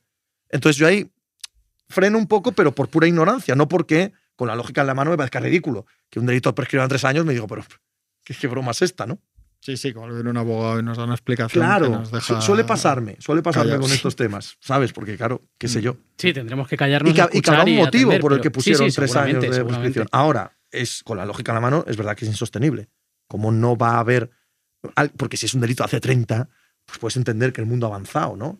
Pero tres, no jodas. Pues dice Juanma, a ver a quién pillan a la semana de que esté cometiendo el delito. Claro, y en que entre todo lo que haya pasado está como demasiado reciente, ¿no? Es que no sé, ni, no hay ni un ciclo entre mundiales, si quieres, o entre incluso Juegos Olímpicos. Es que tres años no es, no es nada para un caso así. ¿no? En una preparación a largo plazo de un club, ponte de una plantilla, pues al final es más o menos un ciclo de unos cuatro años, ¿no? Entre que el que tiene 21 tiene 25, calculando un poco por edades o dinámicas, o incluso los contratos de los, de los jugadores se firman a cuatro a cinco años. Entonces es un plazo que el deporte lo entiende como medio, medio largo. O, sea, quizá en el deporte incluso largo, ¿vale? Porque en cinco años pueden cambiar muchas cosas. Pero claro, de, ca- de cara a un caso de posible fraude deportivo, tres temporadas no es nada, porque no es nada ni para un aficionado. O sea, no te da tiempo ni a hacer una, como decirte, una dinastía, un equipo de leyenda en tres temporadas, pues dices, tuvieron tres temporadas, ganaron tres ligas y se vuelve a ir en dos temporadas a segunda y dices, ah, sí, ¿te acuerdas? Ese era buenísimo, pero es un espacio corto, es verdad que es muy corto de tiempo. Eh, Coloso de Piedra, el COI quitando medallas a ocho años, pero aquí en tres, libre como el viento. Michelo, ¿no consideráis que los jugadores como Íñigo Martínez o Gundogan es un riesgo apostar por el Barça? No. A ver, aquí, hay, aquí hay varias capas también, varios, varios niveles de preocupación. El mundo no se acaba. Siempre parece que se va a acabar y no se acaba. No se acaba. no, se acaba en absoluto. y el Barça va a seguir. Eh, tan, o sea, el Barça es una de las instituciones deportivas más importantes del planeta. O sea, no lo va a tumbar. No va a desaparecer. No, ni desaparecer. Sin miedo desaparecer, no ni, va a desaparecer. Ni siquiera dejar de ser el Barça. No. Incluso aunque descendiese a segunda división y estuviese tres años en jugar la Champions, incluso en ese escenario, que es completamente apocalíptico y disparatado, creo, no, no, no hay esa posibilidad, el Barça seguiría siendo el Barça. ¿eh? Seguiría teniendo millones y millones de seguidores en el planeta, capacidad de atracción, historia, la gente vendría, en dos años estaría en primera, estaría peleando la liga hay una, dinámica. Hay una sensación tremendista que nunca, muy rara vez luego se cumple en, la realidad. ¿No? No, total. que diciendo, es que estoy de acuerdo. Sí, parece Y encima siendo quien es el Barça. O sea, el Barça en España es una de las instituciones intocables. No intocables en el sentido de que no le puedan pasar estas cosas, entendedme, sino que, siempre va a, eso es, va a surgir siempre. si aquí lo que, está, lo que se está juzgando no es tanto al Barça como a eh, el entramado que lo ha dirigido durante 20 años pero, una, vez que desaparezca eso, el, Barça va a seguir, hombre, no. Me refiero al escudo, el escudo y la historia y todo ese, el, legado deportivo no se, no se juzga, o sea, no es cuestión de, sino decir, oye, aquí hay una gente que está haciendo algo que parece que cuanto menos es poco ético y vamos a ver si es ilegal. Ya está, no, no hay más, ¿no? Aparte de eso. Cabeza, por cierto, está pasando bajo el radar, pero entre las cosas de la porta ha dicho es que ha solucionado el tema económico del club y ha conseguido contener la cantacajada, un maestro. Bueno, ya, digo, me parece propaganda. sí, totalmente. Que va a decir, estamos en un puto duro. Claro. Hemos vendido patrimonio a 20 años. Salido. Juan Pamasis, Juan, hay que recordar que los que ponen esas sentencias se curan en salud, como todo en este país hay algo más grande que el deporte ahí. Yo, bueno, te responde que te interpelan a ti, pero lo dejo aquí. Yo no creo en nada. Cuando ponéis delante lo de este país es, este país es como casi todos los demás y hay cosas que se hacen muy mal y muy chapuceras y otras que se hacen de puta madre, ¿vale? En general. Pero bueno. No, no, sí, sí, sí, es que lo hemos, es lo que dices tú y, ya lo hemos comentado además. Es que no hay, no hay nada más que decir de eso. Mourinho tenía razón, pues tampoco. A mí no me parece que Mourinho tenga razón en muchas cosas. Bueno, depende. de tortilla de es que está poniendo ahí lo de UNICEF, es que ahí no ha salido, no, porque han puesto ahí lo de UNICEF de la Champions, es que eso no está, es que no ahora todo lo que haya dicho cualquiera con un ataque, una crisis nerviosa porque ha perdido un partido con el Barcelona, tenía razón, es que es verdad. No, hombre, no, claro Cuando salga un papel, como ha salido en esto, una cosa, pues diremos, pues Mourinho tenía razón, ¿no? Mourinho no podía tener razón. De hecho, es buen momento para, que salieran esas cosas y no están saliendo. Quiero decir, cuando cae algo, se mueve tanto un árbol, yo creo que lo que hay suele haber lo que, lo que se ve. Si no, sería un muy buen momento para que el que tuviera alguna prueba de eso dijera, pues mira esto también, toma. sería el momento de sacarla y suele pasar. a la fiscalía, claro. nada, de nada. Eh, es que no existe. La mitad, la mitad de las teorías conspiranoicas es, lo que, te digo. Eso es mezclar con que la mano de este domingo de Griezmann no se la van a pitar o sí por este caso. Y me parece que es hacerle el juego a la porta. Total. parezca lo contrario. Que sí, que sí, estoy de acuerdo. Eh, Fran Esteba, eh, esa es otra. De la misma forma que la liga no busca cambiar nada, no hay ninguna intención de los socios del Barça de que se eviten estas situaciones dentro del club. Ahora mismo yo no la veo. A mí eso sí me sorprende. Yo suponía que la sociedad civil catalana, la burguesía, la gente que, eh, bueno, en general ha tenido poder siempre en Cataluña y sigue teniendo, esté dejando pasar esto. Entiendo también que igual es un marrón muy serio meterse ahora mismo en esto. Pero tiene que haber gente que no está contenta con lo que está viendo. Que tiene que estar mucha, realmente enfadada, claro, porque están tocando su club de verdad. Y que, estén haciendo cosas para, para, no sé si alcanzar el poder, pero para posicionarse ahí si esto cae y tratar de, bueno, ese era otro, contra la puerta. Ese era otro de los puntos de la puerta también, que no pensaban que fueran contra él como tal en un momento dado a querer quitarlo en medio, pero sí dice que hay gente que se quiere adueñar del club. Insiste varias veces en que también es una, esa forma parte de una campaña de gente que se quiere adueñar del club y que mm, quieren a alguien más dócil, más sumiso, llega a decir, y, mm, también lo relaciona con eh, la negativa que dio el Barcelona a firmar con los fondos de CVC de la liga por ejemplo. Y no, ahí no he llegado a entender si de verdad es que él también apunta a alguien que quiere mm, quitarle de la presidencia del Barcelona. Y es- está claro que a Javier Tebas también, ¿no? O sea, cuando dice lo de más ¿Quieres dócil. Javier Tebas dirigir el Barça también? Este hombre vale para todo. Dice, no, tanto, no tanto como dirigir el Barça, sino yo creo que la porta él dice, yo estoy plantando cara a Javier Tebas y de alguna manera yo intento que cree decir de, no, Javier Tebas querría a alguien más dócil y yo no lo soy. Qué maravilla, ¿eh? Crear un enemigo así. Deep State. ¿eh? Crear un enemigo así, ¿eh? Que todo el mundo diga el malo es ese. El Deep Eh, State. el- Luego también dicen que va contra el propio catalanismo, porque hay gente que Bueno, no le gusta faltaba, ya. claro, sí, sí. efectivamente. En la Cataluña Sí, sí. libre. eh, van contra ella también. Juan Pamasis, Pepe, desde mi estupidez es peligroso decir mentiras. Espera, esto parecía interesante. Es peligroso para un periodista decir mentiras en público, te puede meter a la cárcel no solo esto, sino en todo. Mira, no era tan interesante. Eh, no, los periodistas, muchos, metan a la cárcel a todos los periodistas que dicen mentiras. hay que empezar a construir cárceles sin faltar una tras otra. Pepean, yo como seguidor me puedo sentir estafado porque un club al que sea pague durante tantos años el segundo de los árbitros, puedes. Tony BTC, Negreira era linier de Guru en un partido comprado en la UEFA por el Anderlecht, ¿cómo podía ser vicepresidente? Venga ya. Mateus, muy emocionante esta discusión y en el mismo tiempo el principal rival del Barça está a un paso de otra semifinal de Champions y es lo que estamos hablando ahora mismo, claro, de las semifinales de Champions. Lo que decía Juanma antes, mezcláis todo y sale luego el potaje que sale. ¿Qué tendrá Ah, que ver? Estamos hablando de esto para tapar el éxito del Madrid. Claro, fíjate, fíjate. Desde el diario As. Es pensamiento galáctico. Mira, dice Roncero que sí. Yo, aquí estoy yo, aquí estoy yo. No os preocupéis, que ya se encarga él de, de- de que se destape. Alan Galvez, o quisiera saber en qué momento se graduaron de jueces para juzgar de que el Barcelona ha comprado árbitros, porque lo que son ustedes en la cúpula de Roncero le gusta criticar y jugar al Barça sin ser nada. estáis en- Toma, Son ustedes. Nada no que somos. tasca. Creo No, que no. decía la cópula de Roncero, digo, me cago en 10. Pero. Menos mal. No, no, que, me, que lo había visto mal de verdad. No habláis de No la mar. Mira, dicho- eso sí que está feo. No hemos dicho ni una palabra, ni una sola de la cópula de Roncero. Ni una. En mi vida he dicho yo una sola palabra de la cópula de Roncero. Ni la diremos. Ni la diremos. Dice, dice Javi que no, Que que, no, ese no, tema no. no. A ver si la hemos escuchado algunas. pero- Podemos seguir hablando de comprar árbitros y jugarnos querellas De más todas como formas, que tampoco si hemos dicho nada de comprar árbitros, no, pero no, bueno, no, no. Si bien. quisiéramos tapar lo del Madrid, haríamos este programa el miércoles, coño. Que también lo haremos. ¿no? No sé. Este Del debate, Negreira. digo. Ah, este debate. Claro. Ah, no, porque el miércoles hay que venir. Coño, que ¿no? tontos tontos tampoco somos. Hay liga, ese es el programa del lunes. Ya lo he comentado, ¿eh? El lunes es el programa de Hay liga, ya verás, cuando salga el Atlético del Camp Nou. A ver, 15 días por lo menos de risas. Mira, Esa es mi vaticinio. Cada loco con su tema. Pablo G. Pérez, Pepe, el fuera de juego de Héctor García ayer que es que tenemos movida en cojón, porque nos han robado. Tebas, Tebas no nos quiere. Mira, tenemos todos a Tebas de, de Tebas, enemigo, el tío. Oviedo, es- es- Sí, es sí, no, no, no, este caso es Tebas, Tebas. Tebas. Bueno, hay un loco en Oviedo, un loco columnista histórico Ah, de la Nueva España. Ah, Sí, sí, un- pero o sea, de toda la vida de Dios, que está como un absoluto y total cencerro. Espero que me estés viendo, Javier Neira, y me pongas una demanda o algo.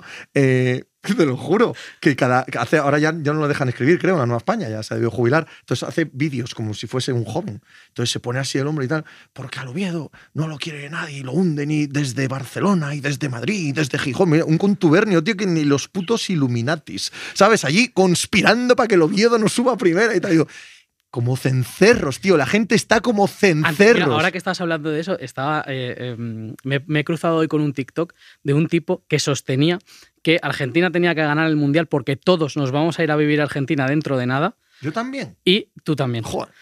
tú también. Y eh, que mm, Messi jugó así el Mundial porque eran clones. O sea, tenían distintos eh, clones de Messi y también de Di María. Digo, ¿por qué Di María? O sea, ¿por qué no? E- Enzo Fernández aguantaba, pero Di María no. Digo, y si haces clones, ¿por qué no haces clones mejores? O sea, ¿por qué los clones pierden contra Arabia Saudí el primer partido? ¿no? Todo, todo mal. grave. Todo mal. Esto es muy O sea, grave porque el mundo está así. Es que con todos sea, los temas de vacunas, Claro, etcétera, claro. es que y diciendo, y diciendo así. que es que a ratos tenía las orejas puntiagudas, pero que justo en la jugada se le ponían redondas. Digo, fantástico. Era como un elfo. Sí. Digo, Mira, entonces era. Messi, era Legolas, no sé quién sabe. Un mensaje de que se iba a apagar la tele en cinco minutos. Joder, Qué atenta está la gente a ti. Dice Pues yo Michael no sé cómo Scott. se cambia, o sea que. Dice Michael Scott, ¿se puede confirmar que las demandas del Barça ya han sido mandadas a Iñaki y compañía? A mí no me ha llegado ninguna. ¿A ti, Alberto Sierra? ¿El qué? ¿Demandas? Sí. demandas No, todavía Barça, no. Juanma Rubio. No. Pues Iñaki Angulo os confirmo que tampoco. Que la estamos esperando con, con ansia para salir a celebrarlo. Y no hay manera de que se pague una cena el hombre. De todas formas, puedan demandar a quien quieran. Yo es que lo deseo. Hoy la puerta ha Y dicho ya que había verá 20. lo que pasa. Sí, pero ¿a qué 20? Pero es que no sé, él ha dicho, no señalamos periodistas, no queremos atacar ni a medios en concreto, pero que había 20, 20 querellas. Y Pero- pero- abrieron un buzón, a mí esto me ha fascinado, me- abrieron un buzón para que los socios se veían alguna afrenta al Barça Sí, muy sí, grave, sí, eso lo se sé. la pasaran. Yo pedí a- Sí, sí. humildemente a todos mis seguidores que mandaran las mías, tío. Que ¿Tú sabes la publicidad gratuita que es? Sí, Es sí, sí. maravilloso. Tú imagínate que eres un creador de contenido del entorno del Real Madrid, que supongo que es a donde van dirigidas estas querellas, ¿no? Y tú tienes un canal de YouTube o un podcast o Twitch o lo que sea, y estás todo el día machaconamente con el Madrid, con el Madrid, con el Madrid, con el Madrid. Te demanda la porta. Sí, Eres- pero- eres- Pero por favor, es, Pero que, es que es- haces programa especial. Claro. ahí detrás- o sea, No, enmarcas la Por demanda. favor, Sí, o sea, ya, pero si sí. pierdes. ¿Pero cómo vas a perder? Bueno, yo no sé, pero si alguien ¿Pero que cómo sale. vas a perder, tío? que Pero si venga alguien que sale portería? dice, el, el Barça ha robado todos los títulos, el Barça ha robado todos los títulos, el Barça ha robado todos los títulos, pues igual te, en eso te pueden demandar. No te pueden decir nada, Juan Marrubio. Bueno, si eres un periodista de un medio, o sea, ahora no puedo escribir mañana una portada, no puedo hacer una portada, el, el, el Barça ha robado los Pero títulos. es que estos tampoco lo dicen así. Eso es con lo que yo no sé, Claro, entonces no consumo. no pero- hay manera de que te grapen con lo que está diciendo la gente. No hay manera de, que, de perder una querella. Si tú no, que eso yo no lo Claro, sé, otra eso cosa es no que digas consumo, que la claro. porta llevó 40.000 Claro, claro. euros en mano. Claro. a Claro. tal, vale. Entonces ya, eso Pero pues yo sí, bueno. interpreto que las demandas serán en casos así. ¿Qué? Me imagino. ¿Qué? Ah, Pero eso si está todo el mundo de comedia Claro. con este tema. Yo creo que no hay querellas ni nada. A mí me encantaría que me cayese una demanda. Querías estar en la lista de los 20. No, ¿qué va? Si, si yo. hay gente que vive con pie y medio en la querella. Yo no meto ni la uña del dedo gordo. ¿Qué va? Así me va. Así me va en la vida. Eh, Moz, Alcalá, bien que le metieron por el doping, claro, pero es que Alcalá hizo una acusación gravísima, no fundamentada. Y eso, evidentemente, que te pueden meter, pero por decir que vayas sinvergüenzas por pagar a la Negreira, no te pueden. de- no te, no- Claro, a eso me refiero yo, en casos así. Claro, hombre, pero si es eso sí. Claro. Hombre, por supuesto. Pero no conozco a nadie, bueno, yo tampoco los consumo, a ver si me explico, no, no estoy defendiendo aquí a nadie. Pero no creo que haya nadie que haya dicho, está probado que han pagado a los árbitros, se ha visto tal, no sé qué. Yo creo que eso no, no ha existido, de hecho. Y también te digo, si es tampoco. Igual me pensaría si hacer una querella a gente que dice ese tipo de cosas sin ningún fundamento, porque a ver si todavía les vas a hacer creerse que se lo tomen más en serio, ¿sabes? Me refiero, tampoco le daría una validez de, bueno, vale, pues. es que depende de quién hay sea, que ver la dimensión, ¿no? Claro, Eh, también depende de quién antes sea. de meterte en una querella contra, no sé, eh, Tony 99 RM, ¿sabes? Y dice, pues es que tal, pues bueno, pues igual no te compensa, ¿no?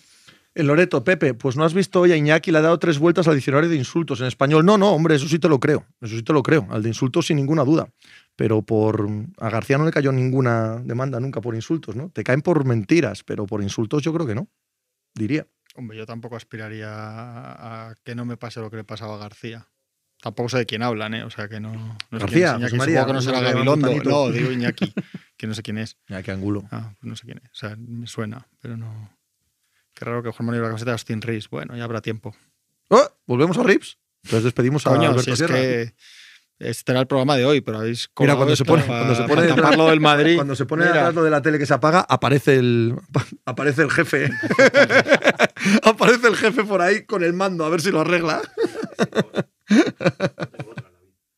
McManiman, a Jiménez antes lo condenaron por insultar a Gallardón, ¿no? Pues no lo sé. No tengo ni idea. Claro, hombre. Tiene más. Tiene bastantes. Jiménez Los Santos, por ejemplo, eso es lo que digo. que- Pero si a Jiménez de los Santos Oh, mira lo, qué negro. lo, Fade to black. sí, Qué bien, ¿eh?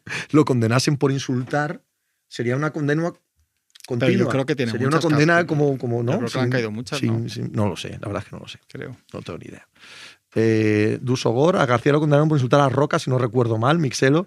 Hay que hablar de Hartz, Lamar, Barro, Herbert y millones garantizados. Toma, Claro, coño. cambian aquí. pero- Alberto, ya quiere esta gente que pasemos a. Bueno, ya a, NFL. vuestro- a vuestros asuntos, a Ah, vuestros eso temas. es, eso es. A Qué mí me gusta este. Este negro, ¿te gusta negro. más? Me gusta este que toque. el- Me parece elegante. El negro sienta bien, ya adelgaza.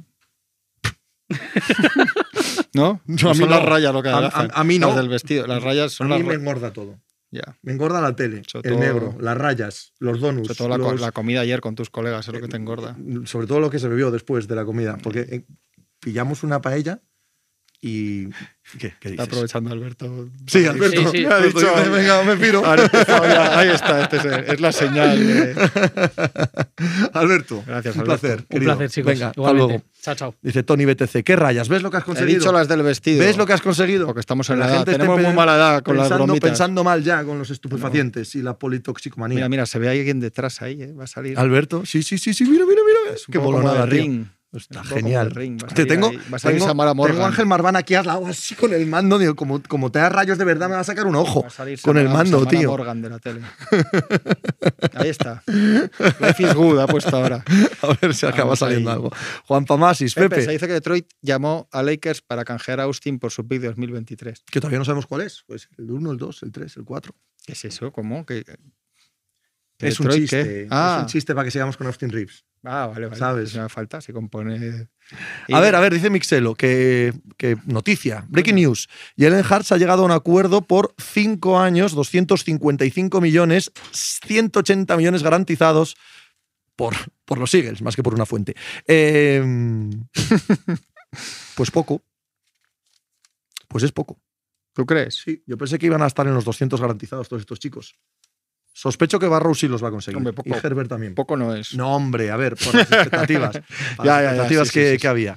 Hombre, yo creo que. Es que este es un poco peor que los otros dos. Sí, pero acaba de jugar la sí, sí, Super el Bowl, mercado, ¿sabes? el mercado es muy parecido, Sí. pero quizá ya un plus de unos millones garantizados, que es lo que dices tú, que igual Barro sí llega. Yo creo que poco va a llegar a más. 200 garantizados. Por un plus de eso, de que al final se sostiene más en, en sí mismo. De todas maneras, es lo que tenía que hacer Filadelfia. Hombre, claro. No sé cómo está estructurado el contrato, si es creciente, si, si el CAP les deja algo de libertad los dos primeros años. 180 garantizados son tres años y medio, ¿no? Ponle 50 por año, tres años y medio garantizados. Bueno, el estándar que podía esperarse de, de este co- contrato, solo que yo creo, creo que casi todos iban a tender, Barrow y, y Herbert sobre todo, a 200 garantizados. Ahí lo dejo. Mi análisis. Hart tiene riesgo de quarterback corredor. Bueno, no, riesgo no, es lo que es. Aparte, con, esa línea tampoco. Es como Más bien a hacer footing. Quarterback andador, ¿no? Sí, flotador. No, además, por ejemplo, las últimas lesiones de Lamar Jackson no han, no han sido de quarterback corredor, han sido en el pocket todas. Sí. Lo que sí tiene riesgo, quizá no sé si igual no se refiere a las tanto a las lesiones como a bajada de rendimiento, que yo sí que he comentado alguna vez que Lamar sí que se le notaba menos, de- del año del MVP aquí menos, había menos jugadas explosivas. Lo que pasa es que ya, o sea, eh, con eso juegan los Eagles, entienden que los tres próximos años va a seguir siendo físicamente lo que es y luego a partir de ahí veremos, ¿no? Y es exactamente lo que tienen que hacer. No, es que no hay, no puede haber mucho debate en este tema, ni cambiar de estilo, ni No, jugar no, una no, cosa que va, diferente, pues ni, ni darle menos dinero, ni no hay. No, no, No hay mucha la chicha única aquí. gracia de esto es que hay tres a la vez y Eso en es. paralelo lo de Lamar Jackson y todo va a tener que ver con todo, pero Y que, y que lo de la mar efectivamente también afecta. A la mar le daban 133 garantizados y este hombre se lleva 180. Bueno, pues ahí hay un gap Sí, sí. que evidentemente la mar entiende que merece que, que alguien se lo dé, ¿no? ¿Tú crees que no? no, yo no digo nada. Rodrigo ¿Has visto lo que salió que, que pidió a los Ravens a, a Beckham y a DeAndre Hopkins, a los dos, Sí, para empezar a hablar? sí. Pues ya tiene uno. Ya ¿Y el otro está en el mercado? dicho, los Ravens han dicho, mira, toma, Y el otro, toma el cojo. el otro sale al mercado y no sé si lo has visto este fin de semana. Ha dicho que no quiere un aumento. Que es mentira, sí. Que él que le quedan 19 el año que viene, 14 el siguiente, no garantizados, que esa es la clave. Pero bueno, que son 35 en dos años y que no quiere un aumento, que, que jugaría por ese dinero. Claro, lo que, que sí querrás que se lo garantice, si lo No, traspasan, claro. ¿No crees que van a firmar extensión al final? O sea, que va a firmar Lamar, que no va a jugar el año, que van a acabar entendiéndose, que se está poniendo todo poco a poco, poco a poco. es que, es que cuando si, parecía imposible. si Baltimore se mantiene en las mismas y no está enfadado, yo es que llega un momento que soy la mar y acepto los, los Sí, sí, 140 kilos, ¿sabes? Es Aquí que, todos amigos y si esto es así, además. sí, sí. Sí. Si es que él, él ha hecho su movimiento. Eric Acosta, el general manager de los Ravens, también ha hecho su movimiento. Le ha dicho, tira, tira, sácalos, saca los 200 garantizados que me pides, sácalos a ver qué tal. Y no, y no ha aparecido, no ha aparecido el que los ponga. Es verdad que la semana que viene, pasado el draft, va a haber algún equipo que tenga la tentación. Algún equipo que Sí, pierda sí, sí. Bryce Young, que pierda así Strauss y tenga la tentación. movimientos de, Claro. los, de la venta de los commanders y tal, ahí siempre Total, hay. total. Siempre puede haber. Pero si pasado eso no hay más, chico, firma los 140 y aquí paz y después gloria. Jugamos y tan Hombre, amigos. Y tanto. Preguntaban si pueden pasar los Lakers, coño, como no van a poder pasar. Una cosa es ser un poco pesimista o tal. el machi, se Bueno, Se ha molestado. Te dice Machi que hay que banearte, macho. Hombre, una cosa es ser un poco precavido y tal, y otra cosa es que si te pones 0-1 fuera de casa y tal, no Tampoco- tampoco pasar. banearle, ¿no? El Machi se pone No, nervioso. no, hombre, no. Han, preguntado si ha venido con. Mira, ha venido Machi con la camiseta de los Lakers. He de decir que no- uno, no. Sí, la blanca. Y dos, tiene un poncho de los Lakers. Poncho. Se compró un poncho de los Lakers en. Los Ángeles. ¿Cuándo, cuándo usas un poncho? No te lo tenía que haber dicho y que te lo trajera un día Pero sin que te lo usas enteraras ¿En- de repente. En el sofá por la noche un día, así Pues para taparte. para o- sus, sus cosas. ¿Eh? Las fiestas de tu pueblo. Este tema. Vas con un poncho de, De los, los Lakers a las fiestas de tu pueblo. No sé cómo será tu pueblo, pero si es como el resto de pueblos de la provincia, de, la, de, de- de toda la península, ojito, no, ojito, No, porque ojito. se pasa, porque ojito. pasa el círculo y haga el nivel respeto máximo. ¿Sí? Sí, yo creo que sí. Bueno, pues hay otros pueblos donde no llegaría, ¿vale? También depende de quién se lo ponga. Este ¿vale? es un tío Sí, querido sí. en su pueblo, seguramente. Eh, Yamin Go, Ohio. Mm. Lakers Warriors, segunda ronda, estaría bien. Hombre, vaya que sí. Iría con los Warriors por primera vez en toda mi vida. Mí me gustaría estar en el pellejo de los Warriors. Ya, a mí sí. Si esto sucede. Ron Negrita, Juanma, Elgin Baylor o Jerry West, ¿cuál es más legendario para los Lakers? Para Lakers, como jugador. Jerry West. Juan Pamasis, Juanma, la fiebre ya infectó a José de drafteado, ya salió del closet, ahora es un Laker. Pero si es que. Todo el mundo. Menos Como- aquí a como- mi derecha. Como del Madrid. Lo demás. Claro. ¿no? Nicius, machicado, tirado de un eh, campanario por los jóvenes del pueblo. Eso es lo que metemos, ¿sí? Tris, el más Laker del pueblo, di que sí, en algo hay que destacar. Guatalba, Juanma mejor estaría con Sacramento. Mira, hay gente que, que tiene inteligencia, ¿ves? lo ve claro. Escuchad, termino esto. Si va tirando todo para adelante, ya qué más da. Es que de verdad que para los Lakers, si pasa esta eliminatoria, ya qué más da lo que venga. Si es que ya de- sí que es disfrutar de la Sí, temporada. es de disfrutar, O sea, que- pero contra Sacramento tienen opciones y contra Golden pocas. Y- y es-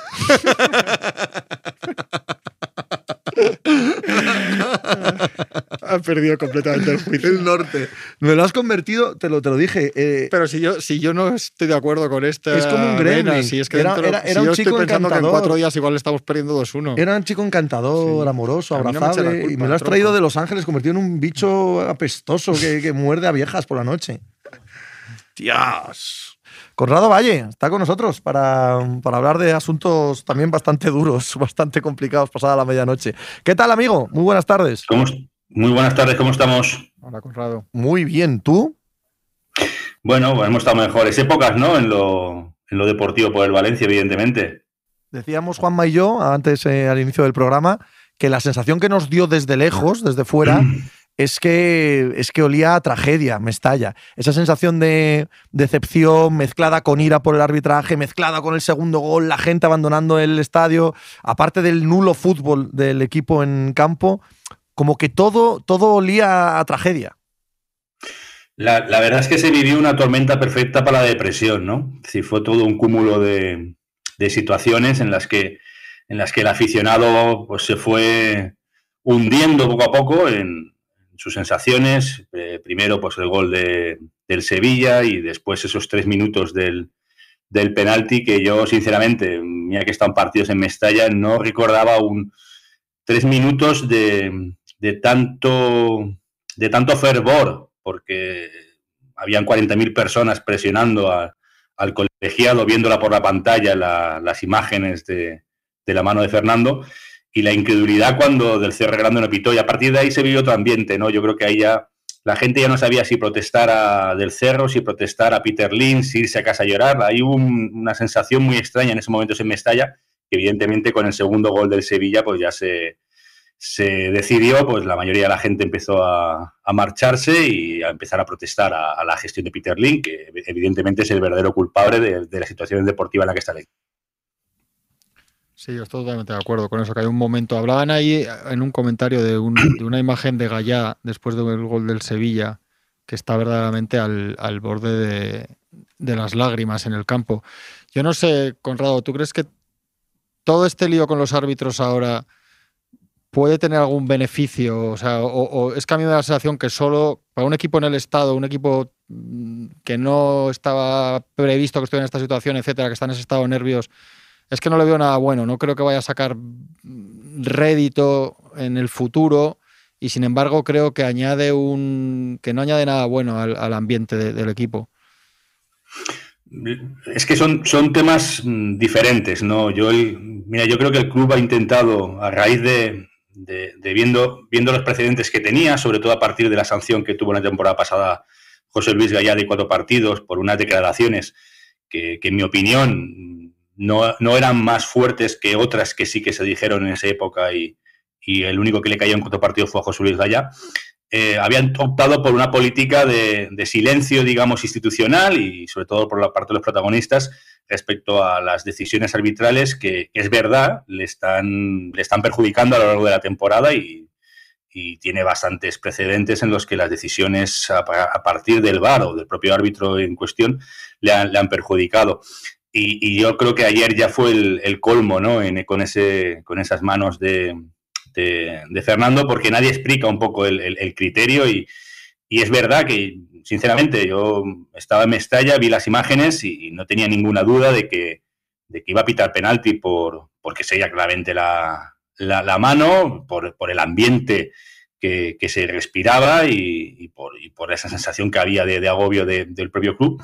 Y al final explotaron. No sé si perjudicará o no, desde luego el, mantener silencio tampoco le ha venido le ha hecho ningún favor. Si ellos pensaban que, manteniendo silencio, teniendo una postura menos combatiente de la que han tenido otros equipos en las últimas semanas, pues quizás le iba a llegar esa, esa decisión a favor, no esa ayuda, sino esa decisión ante la duda, el, intentar eh, acercarle o darle al Valencia una, ayuda, como podría haber sido en, el partido contra Almería. Se vieron dos acciones que, que, pueden, que son grises, ¿no? Si tanto el penalti el posible penalti a Kruber como, como otro posterior, o uno anterior, mejor dicho, a Diakabi, pues son, son susceptibles de pitar o no de pitar, eh, sin la interpretación del árbitro, ¿no? Pues el Valencia pensaba que en esas, en esas jugadas grises, pues su postura le iba a dar un poquito más de margen para, para que le pitasen a favor, pero no ha sido el caso y ayer ya, ya explotan con la mano de, con la mano de Fernando.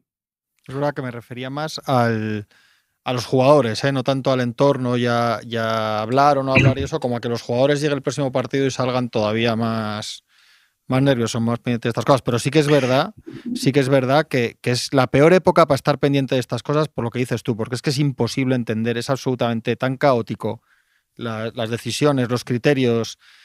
Es que yo entiendo que estás en un campo, en la situación que está el Valencia, veas esa jugada y es que se te cae el los pies porque es que la semana que viene va a haber tres como esa que piten, tres que no y no sabes. Entonces es una época horrible para estar dependiendo de, cosas del arbitraje.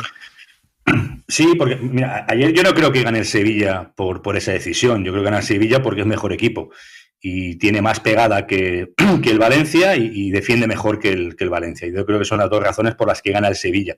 Pero evidentemente, como tú dices, en la situación en la que, en la que está el, el equipo, cuando iba por detrás en el, en el marcador, se te presenta una, una situación de, de un penalti de hoy en día. yo creo que, esos penaltis, a lo mejor a lo largo de la historia, hemos visto mil acciones así, que, en un fútbol sin bar no se solían pitar y ahora, y ahora sí que vemos muchas acciones de ese tipo de, que se señala el, penalti en cuanto se ve la, mano. Y sobre todo la forma. Entonces, claro, por eso digo que, que son dos cosas. Una cosa es la situación deportiva del equipo y otra cosa es la situación arbitral. Los futbolistas tienen que preocuparse de, de, encontrar o dar con esa tecla para ser constantes en los partidos que no están, que no están siendo. A partir de ahí veremos contra los nueve partidos que quedan eh, cómo reacciona el, equipo después del varapalo de ayer, anímico por, lo que supone otra derrota en, Mestalla y por esa forma de, sentirse perjudicado por, por el arbitraje. Eh, Conrado, ¿tiene el Valencia fútbol para salvarse? Fíjate la pregunta que te hago. Sé lo que tiene por delante en el calendario, ¿no? Ahora mismo Elche, Cádiz, eh, Valladolid, Valladolid además en, Mestalla. Y evidentemente puede ganar cualquiera de esos partidos. Pero lo que hemos visto en las últimas semanas, ayer, como bien decías tú antes, y yo lo comparto al 100%, pierde porque el Sevilla con total tranquilidad, sin perder los nervios, simplemente poniendo un poquito de fútbol en cancha, es mejor pierde en Almería, un partido que es verdad que el Valencia puede ganar, ¿eh? aquel partido en, Almería, pero es que es un rival completa y totalmente directo al punto que ahora mismo le saca tres puntos ¿no? en la clasificación y es incapaz de ganar ese partido. Y mi problema con el Valencia es que semana tras semana creo que es uno de los tres peores equipos de la liga, sin más, sin darle mucho más contexto. Yo, evidentemente, si el Valencia lleva 27 puntos es porque está siendo mucho peor que muchos otros equipos. Tiene futbolistas que son que, tienen nombre, que tienen, mm, que tienen calidad, pero, pero es un equipo mal planificado, mal conjuntado, eh, con una defensa muy endeble, con, con, un centro del campo muy joven, sin, sin un referente en el centro del campo, tanto de pivote defensivo como, como de cierta veteranía, y un equipo que le está faltando calidad por todos los rincones para, para hacer goles. Y, tiene, sí, de verdad que tiene un nombre como el de Cavani, pero Cavani no está ni mucho menos a nivel de, del Cavani que fue estrella de fútbol mundial, ¿no? Entonces, sí, sí que tiene muchas lagunas y yo coincido contigo que a estas alturas el Valencia es de los tres peores equipos de la, de la liga. Y el banquillo con Baraja, ¿cuál es la, cuál es la sensación? ¿Confianza? Yo creo que hay, hay, necesidad de confiar en él. Yo creo que él no es culpable de, nada. Mira, yo, yo, hacía un símil ayer y era, para mí Baraja es como una bisagra que pones en una ventana que le falta aceite, le falta aceite de experiencia, pero es una bisagra que tienes un marco que está podrido, que es la estructura del club, y una, una, ventana que tiene rotos los cristales por todos los sitios. Entonces, por mucho que, que pongas una bisagra, la bisagra no va a hacer que funcione la, la, la ventana mejor, ¿no? Pues es un poco baraja, ¿sí? está entre dos situaciones, entre una partida mal planificada y un club que, que tiene una estructura muy, sin, sin liderazgo, sin jerarquía, sin personalidad, que, que, ha ido durante los últimos años desprendiéndose de, de, sus futbolistas con más calidad. Ayer estaba en el palco Carlos Soler y qué bien le vendría un jugador como Carlos Soler al, al Valencia. Sin embargo, pues ha ido vendiendo a todos los futbolistas buenos y ir incorporando gente demasiado joven que no tiene experiencia. Entonces, la figura de Baraja, evidentemente, está mmm, menos mmm, revalorizada de lo que estaba al principio, porque su, su figura de leyenda le ha ido, se ha ido perdiendo con el paso de los partidos. Sus números no son, no son nada buenos tampoco. Han sumado creo que son siete puntos de, de 24. Pero, pero yo creo que hay esa necesidad de confiar en Baraja porque se, se piensa que es la persona que tiene que sacar esto adelante. No, no se ha contemplado por parte del, del club un, relevo por esta, por esta situación. Sí que hay un parte del entorno que empieza a señalarle, pero yo creo que, que no es la situación de, de, hoy en día, esta semana por lo menos, con, con el futuro de Baraja. Coloso de Piedra nos dice, Baraja en el Real Zaragoza daba pena, añade Mixelo, leyenda en el Sporting, de lo del Sporting dar ya buena prueba de ello, que desde luego en Gijón, con perdón, persona querida no es. Eso no... Tú me dijiste la última vez que, sí. que, entré que en Gijón no había guardado buen recuerdo de Baraja. No, no, horrible, de verdad. ¿eh? Y, y, esto tampoco es, quiero decir, los contextos son los contextos y a veces tienes buena suerte, mala suerte no es, no es tratar al profesional con desprecio o con desdén. Así es la vida. Pero en Gijón fue terrible. Terrible las decisiones que tomó, eh, cómo fueron el, los jugadores del vestuario cayéndose poco a poco, no dar una sola solución. Bueno, fue en fue un, una época catastrófica, que alguien me puede decir. ¿Alguna época no catastrófica en el Sporting en los últimos 10 años? Pues muy pocas, evidentemente. Si el Valencia se salva, Conrado, ¿qué jugadores van a ser eh, héroes? Héroes, pensaba que claro. ibas a decir que jugadores iban a ser vendidos, eso lo tengo más claro. No, no, bueno. no, pero es que van a ser los mismos. no, a ver, héroes, no lo sé, no lo sé. De momento yo creo que a estas alturas ninguno ninguno está dando, dando un paso más. Claro, Evidentemente, pero, pero si, se salva, si se salva, alguno va a tener que serlo, ¿no? Esa es la pregunta. ¿Por quién apuestas pues tú? si se salva, mira, yo creo que de los, mira, de los futbolistas, que mejor hasta las últimas semanas sería Kruber y se ha lesionado para, para por lo menos hasta la primera semana de, de abril. Eh, Gallás, el chico siempre está, pero al final tampoco es, es el que va a resolver todas las papeletas y tiene que aparecer eh, gente con gol. ¿sí? Para que el Valencia se sabe, tiene que empezar a aparecer gente con gol, aparte de Mamadasvili. Que yo lo estoy viendo en las últimas semanas, Mamadasvili, desde que se habla mucho de, su valor, de su valía, pues está empezando a pesar la presión y, está empezando a ser más inseguro de lo que estaba siendo en los últimas, a lo largo de la temporada. Pero a mí ahora mismo me cuesta encontrar un futbolista que, que saque de. que vaya a ser el héroe. Si acaso te diría Kruiver y está lesionado. O sea, imagínate de estos tres partidos decisivos que hay ahora con rivales directos, Conrado, se firma seis puntos. Supongo que cuatro ya no, ¿no? Y que los lo ideal son nueve, pero con, con, seis se da por bueno el Valencia. ¿O crees que tiene que, hombre, que es obvio que tiene que intentar sacar los nueve, pero, pero se daría por bueno con seis de los nueve, con ganar dos de los tres? Déjame apostillar, antes de responder, Conrado, que eh, dado que los primeros son contra el Elche, si no saca los tres contra el Elche, o sea, la sensación de depresión y de hundimiento puede ser superior a, la pérdida de los puntos, ¿eh? Claro. Mira, yo, creo que el Valencia tiene dos partidos que tienen que ser seis puntos, que son el Elche, eh, por la circunstancia del Elche y por la necesidad del Valencia, y el Valladolid en casa, que es el próximo jueves a las siete y media. Esos seis puntos tienen que estar seguros. Y a partir de ahí, pues ya luego vas a Cádiz y si has sumado seis puntos, a ver cómo estás en esa, e, ese viernes posterior a los seis puntos. Pero los seis puntos, porque a lo mejor luego te sirve el empate en Cádiz o ya no está trascendente que lo van a ser todos, evidentemente, el no caer derrotado en, Cádiz, pero yo creo que los próximos seis puntos sí o sí los tiene que sumar el Valencia si tiene alguna aspiración de salvar la, categoría. ¿Ves al, Sevilla salvado? Sí, sí, pero el, Sevilla lo veía siempre desde, desde, desde que estaba ahí. Le ha costado mucho salir, evidentemente, pero creo que, que, tiene una plantilla diferencial por encima del resto de los equipos que están ahí y lo suyo ha sido una situación de, unas malas decisiones y tomadas a lo largo de la temporada. Eh, la Champions, que, pasa factura cuando no tienes un, un, mimbres fuertes, la primera fase de la Champions te, deja tocado, le pasó al Villarreal hace bastantes años y se fue a segunda, pero yo no veía al Sevilla en ningún momento peligrar su, categoría. Sí sufrir, pero no, no peligrar la categoría. Pues nada, Conrado, que me temo que seguiremos hablando en semanas venideras, eh, para bien o para mal, de la situación del Valencia en, en la Liga. Mil gracias. Un saludo. Gracias, Conrado. Está, la, está el descenso, ahora mismo son Español y Valencia. ¿eh? Los equipos que están en el descenso, como el Español bajó hace un par de años, nos parece más natural, pero ojito, ojito a. Sí, además también. Además, el, no, el español ahora mismo no, no le gana a nadie. También absolutamente catastrófica. Sí. ¿Se podría juntar el año que viene en segunda? Tal cual está ahora la cosa el español, el Valencia. La primera de nuestra infancia sin el Madrid, el Barça, el Atlético. Tal cual. Podría ascender el Depor, que están puestos de ascenso en Primera Federación. Quedarse el Racing, Sporting, Oviedo, Tenerife, Zaragoza. Zaragoza. Sí, sí, sí, sí. Pero luego además, o sea, no se trata solo de que los equipos sean históricos.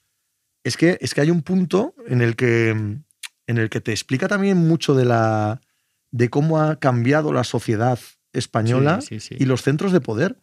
O sea, que, haya tropecientos equipos en el, eh, en el área de Barcelona, de Madrid, del País Vasco en primera, pero todos los demás vayan desapareciendo, ¿no?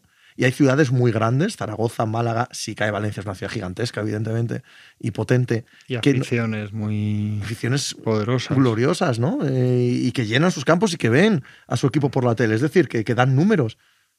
No sé, sería, sería una situación compleja muy, muy compleja, porque luego subir es complicado, ¿eh? Joder, mira, de los que has dicho, pues mira cuántos llevan, ahí. 10 años. Una generación entera. Están es que estaba mirando, porque están a tres, que estaba comprobando. Y hay un salto de estar a un partido a estar dos, que yo creo que es el decisivo. tres de Almería, ¿eh? Como, sí, no, de la salvación. Sí, que al final, si se te van yendo los demás, parece que estás a tres, que es mejor estar a tener cuatro equipos ahí más a tiro que jugártelo con uno, ¿no? Mm. Porque decir que como pierdas, que es una semana más, estos equipos están a una semana de, para mí no tener margen, porque como se vean a seis, pues a un día que pierdes gana el Almería, que dices, y a, seis sí que ya dices, esto no se sabe. Mira, el Valencia, el Valencia las próximas tres semanas no se juega. yo no sé si le valen seis. O sea, yo sé que los firma, evidentemente, porque la situación es dramática, pero, pero vamos a ver. Es que el Valencia las próximas tres semanas no se juega el mantenerse. Eso se lo va a jugar a final de año. Lo que se juega es tener opciones. Es muy ah, duro esto. Es muy duro esto, tío. El, si, si, el Valencia no saca, como dices tú, seis puntos, si solo sacase los tres del Elche, por ejemplo, y perdiese con Cádiz y con, y con Valladolid, está en segunda. o sea, sin más. Y si gana, aún tendría que seguir remando lo suyo a final de temporada. Es una situación muy, muy difícil para el Valencia. Y tiene que jugar un partido que no puede ni empatar, por mucho que sea el Elche y todo lo que quieras. No sé, se llevan, hay mucha, hay mucha rivalidad con animadversión el Che Valencia o no es un derby no, lo sé no lo sé ahora mismo no, no tengo ni idea. no sé si los esperan con muchas ganas de descenderlos o son más amigos no suelen ser amigos en estos casos. Nunca, nunca. Quitando el País Vasco en todos los demás sitios del planeta, no sí, por eso, pero que entre Atleti y los Asuna de repente llegan y se. No es un derby caliente, no es que a mí no me suena. no, a mí tampoco. Es verdad, a ver, sin ánimo de ofender a nadie, que el Elche sí, pero bueno, no es nadie en, el fútbol español, ¿no? El Elche se lleva muerte con el Hércules, sí, claro. Sí, hombre, eso obviamente. Sí, sí, sí, pero bueno, pero no sabía. ¿Dónde anda el Hércules? Estas cosas tienen, Ni idea, ¿no? Estas cosas tienen su pero veremos. No sé, está en, está en un punto, yo lo pensaba ayer, que es que pueden perder con el Elche perfectamente. Vale, es, es cal- el Hércules Valencia es el caliente, el Elche no. Eso, ok, sí, ok, ok. Pedro, ¿hasta qué punto un equipo es histórico se lleva años sin estar en la élite y cuando un equipo es histórico llevando años en la élite pero con un pasado no histórico? No, no, Pedro, yo entiendo eso que dices. ¿eh? Además, yo soy culpable de... culpable La afición de mi equipo es culpable de eso. La afición del Sporting se ve como aristócrata, se ve como un grande de, de España, ¿no? Porque lo fue en nuestra infancia y tal.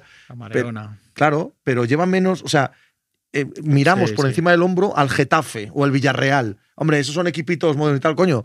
Llevan 20 años seguidos en primera, jugando semifinales europeas, ¿sabes? Más respeto, muchacho, por, por estos clubes, porque han hecho más de lo que has hecho tu equipo en toda tu vida, en todo lo que tú recuerdas. Entonces, yo entiendo lo que quieres decir, Pedro, pero también hay un punto de realidad en que estés muy, muy afianzado, muy enraizado en el terreno, en tu ciudad, en tu comunidad autónoma, y el que haya mucho público en el campo, que lo siga mucha gente, que, que- que no te abandona aunque estés en segunda 10 años. Entonces, que el Zaragoza no sea un grande de España, pues mira, sí lo es, aunque se pasen muchos años en segunda, ¿no? Sí, un histórico también luego, pues el Arenas de Guecho no es un grande ahora, o sea, Claro, es otra cosa. Total, total, pero no el Zaragoza. Por mucho que esté muchos años en segunda, pongo el Zaragoza como puedo poner el Deport de La Coruña, ¿no?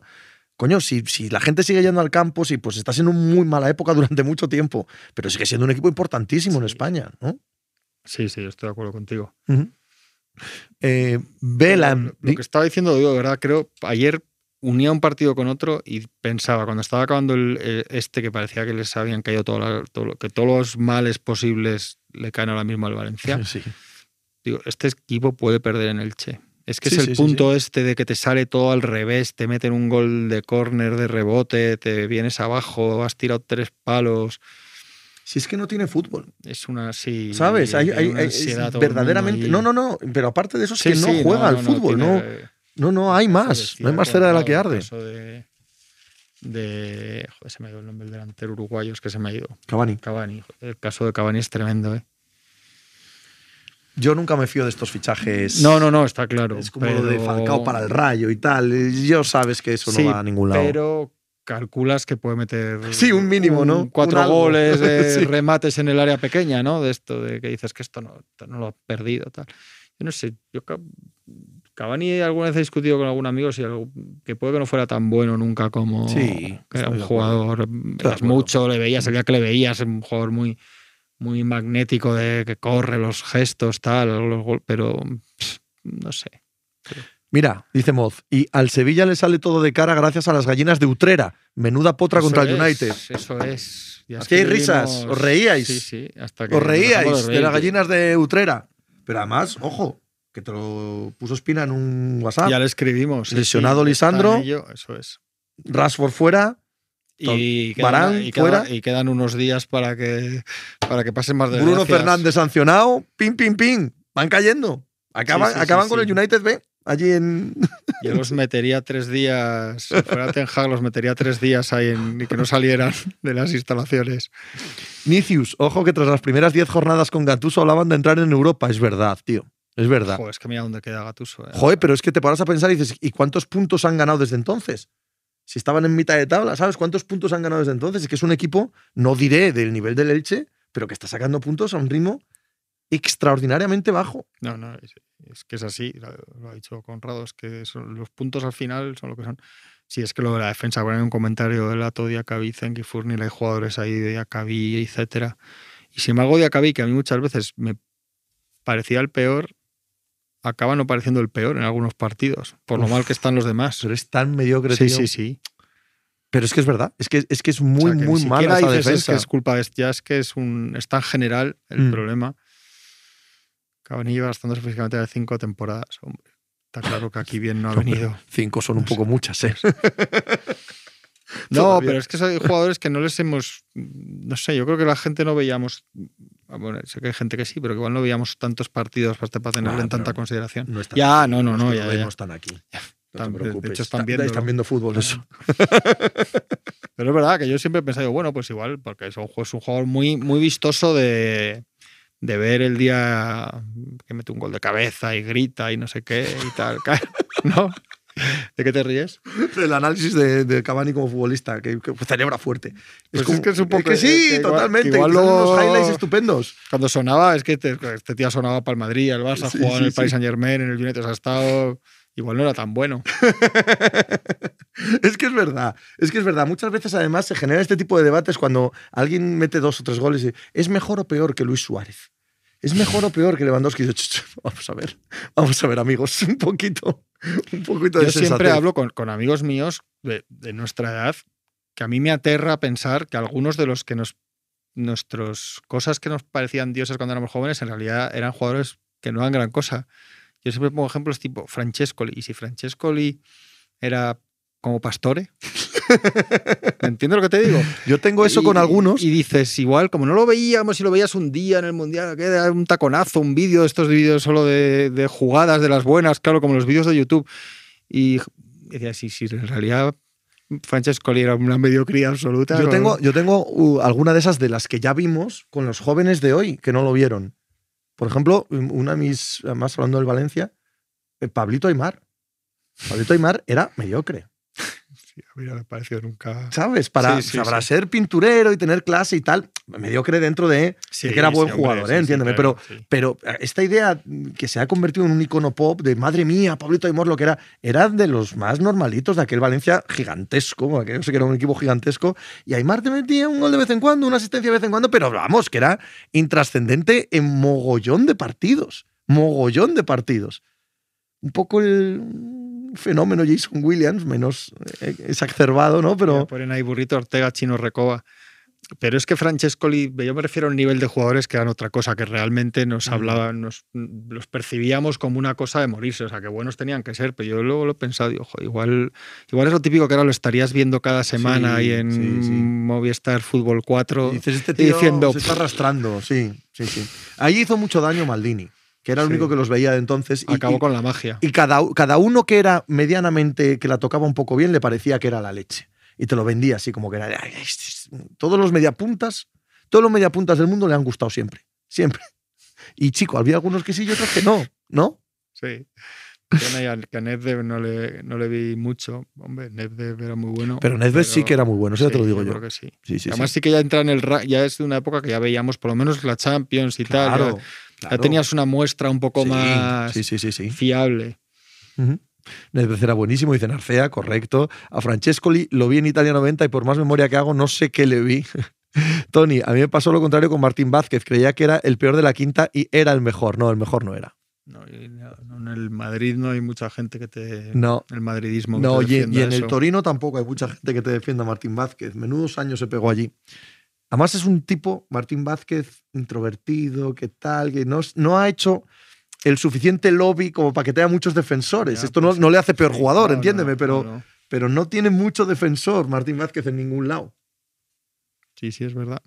Pero es que los otros dos eran muy, muy requete buenos. ¿eh? Los otros tres, de hecho. Eran, eran una cosa muy, muy buena. Muy, muy buena. Aymar de Alessandro. D'Alessandro, tío. Pero D'Alessandro es que era malísimo. Hombre, malísimo. A ver, joder, sí, claro. sí, sí, pero Sí, era mejor que tú que yo, quiero decir, pero. sí, pero, pero- un poco más. eh, Nedved jugaba con 15 Francesco y Acuesta. Sí, hombre, era un jugador completamente diferente. Era un tipo, además, Sí, sí. de llevar el centro del campo él. No como estos que esperaban al momento de genialidad para que le saliese y si no, sí, sí, eso es lo que me desapercibidos. terror. de Hay un poco, perfil. ¿sabes qué jugador sería eh, los Francesco Lida, Alessandro de hoy, Zola, que todo el mundo hablaba de ellos y tal, y luego no los veía nadie? Joao Félix. Joao Félix en Es que ese es mi época- terror. Joao Félix en aquella época miedo, sería tío. ese, tío. Ese es mi miedo. Sería ese. Vaya, vaya, hay un recorte. En Portugal, ¿qué tal? Y claro, te ponen un vídeo de cuatro jugadas. Sí, y sí, sí, cago sí, en sí. dieta. Luego el Un mundial, el mundial no hacía nada, pero bueno, el mundial se te pasaba. Y entre que si los himnos, que si el nombre del balón y tal, tampoco, no sé. Eh, Pepe, si no te gustaba Aymar de Ñuñi- Juninho, no tendrás buen recuerdo. Hombre, ese era otro estilo, bastante más por debajo de Aymar, ¿vale?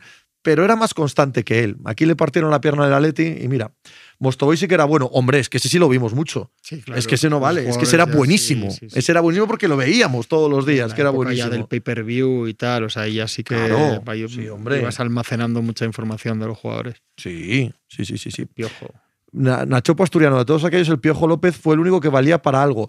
El Piojo López, en Hombre, aquel había- Valencia había más mítico, buenos que ganaron la liga. Claro, Y llegaron pero- a penaltis en la final de Champions. pero aquel Valencia maravilloso tenía una manera de jugar, tenía una jugada en concreto que era magnífica, que es que atacaba al equipo rival y ellos estaban encerrados todo el rato, porque defendían como Dios manda, ¿vale? Albelda, tal, no sé, todos ahí encerrados. Entonces tiraban y la cogía Cañizares. Y Cañizares, según la cogía, decía, corre piojo, corre como el viento. Y Cañizares pegaba un zambombazo al otro esquina del campo. Y entonces aparecía el piojo Corría como el viento. normalmente contra el Barça, Sí, sí, sí, es verdad, ¿eh? Es verdad. porque el Barça estaba todo Sí, sí, sí. volcado, y aparecía el piojo de un pelotazo de tiqui. Es verdad, ¿eh? Anda que no ganaron partidos con aquello, tío. Joder. ¿Qué os parecía Batistuta?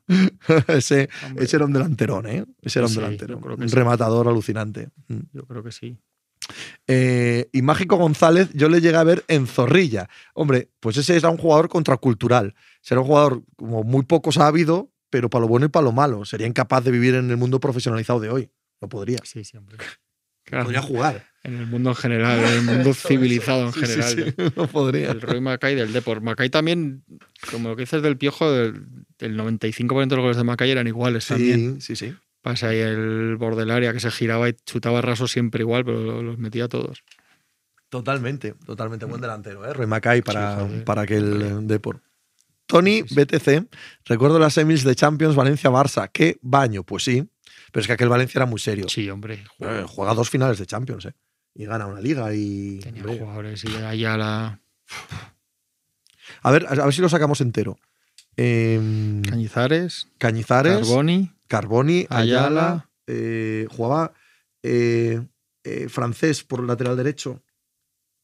Uf, no Francés, sí, joder, no, Sí, no me sale ahora. En el centro del campo eran Albelda, Baraja. Albelda, Baraja, Mendieta, Farinós, Piojo López y Gerard.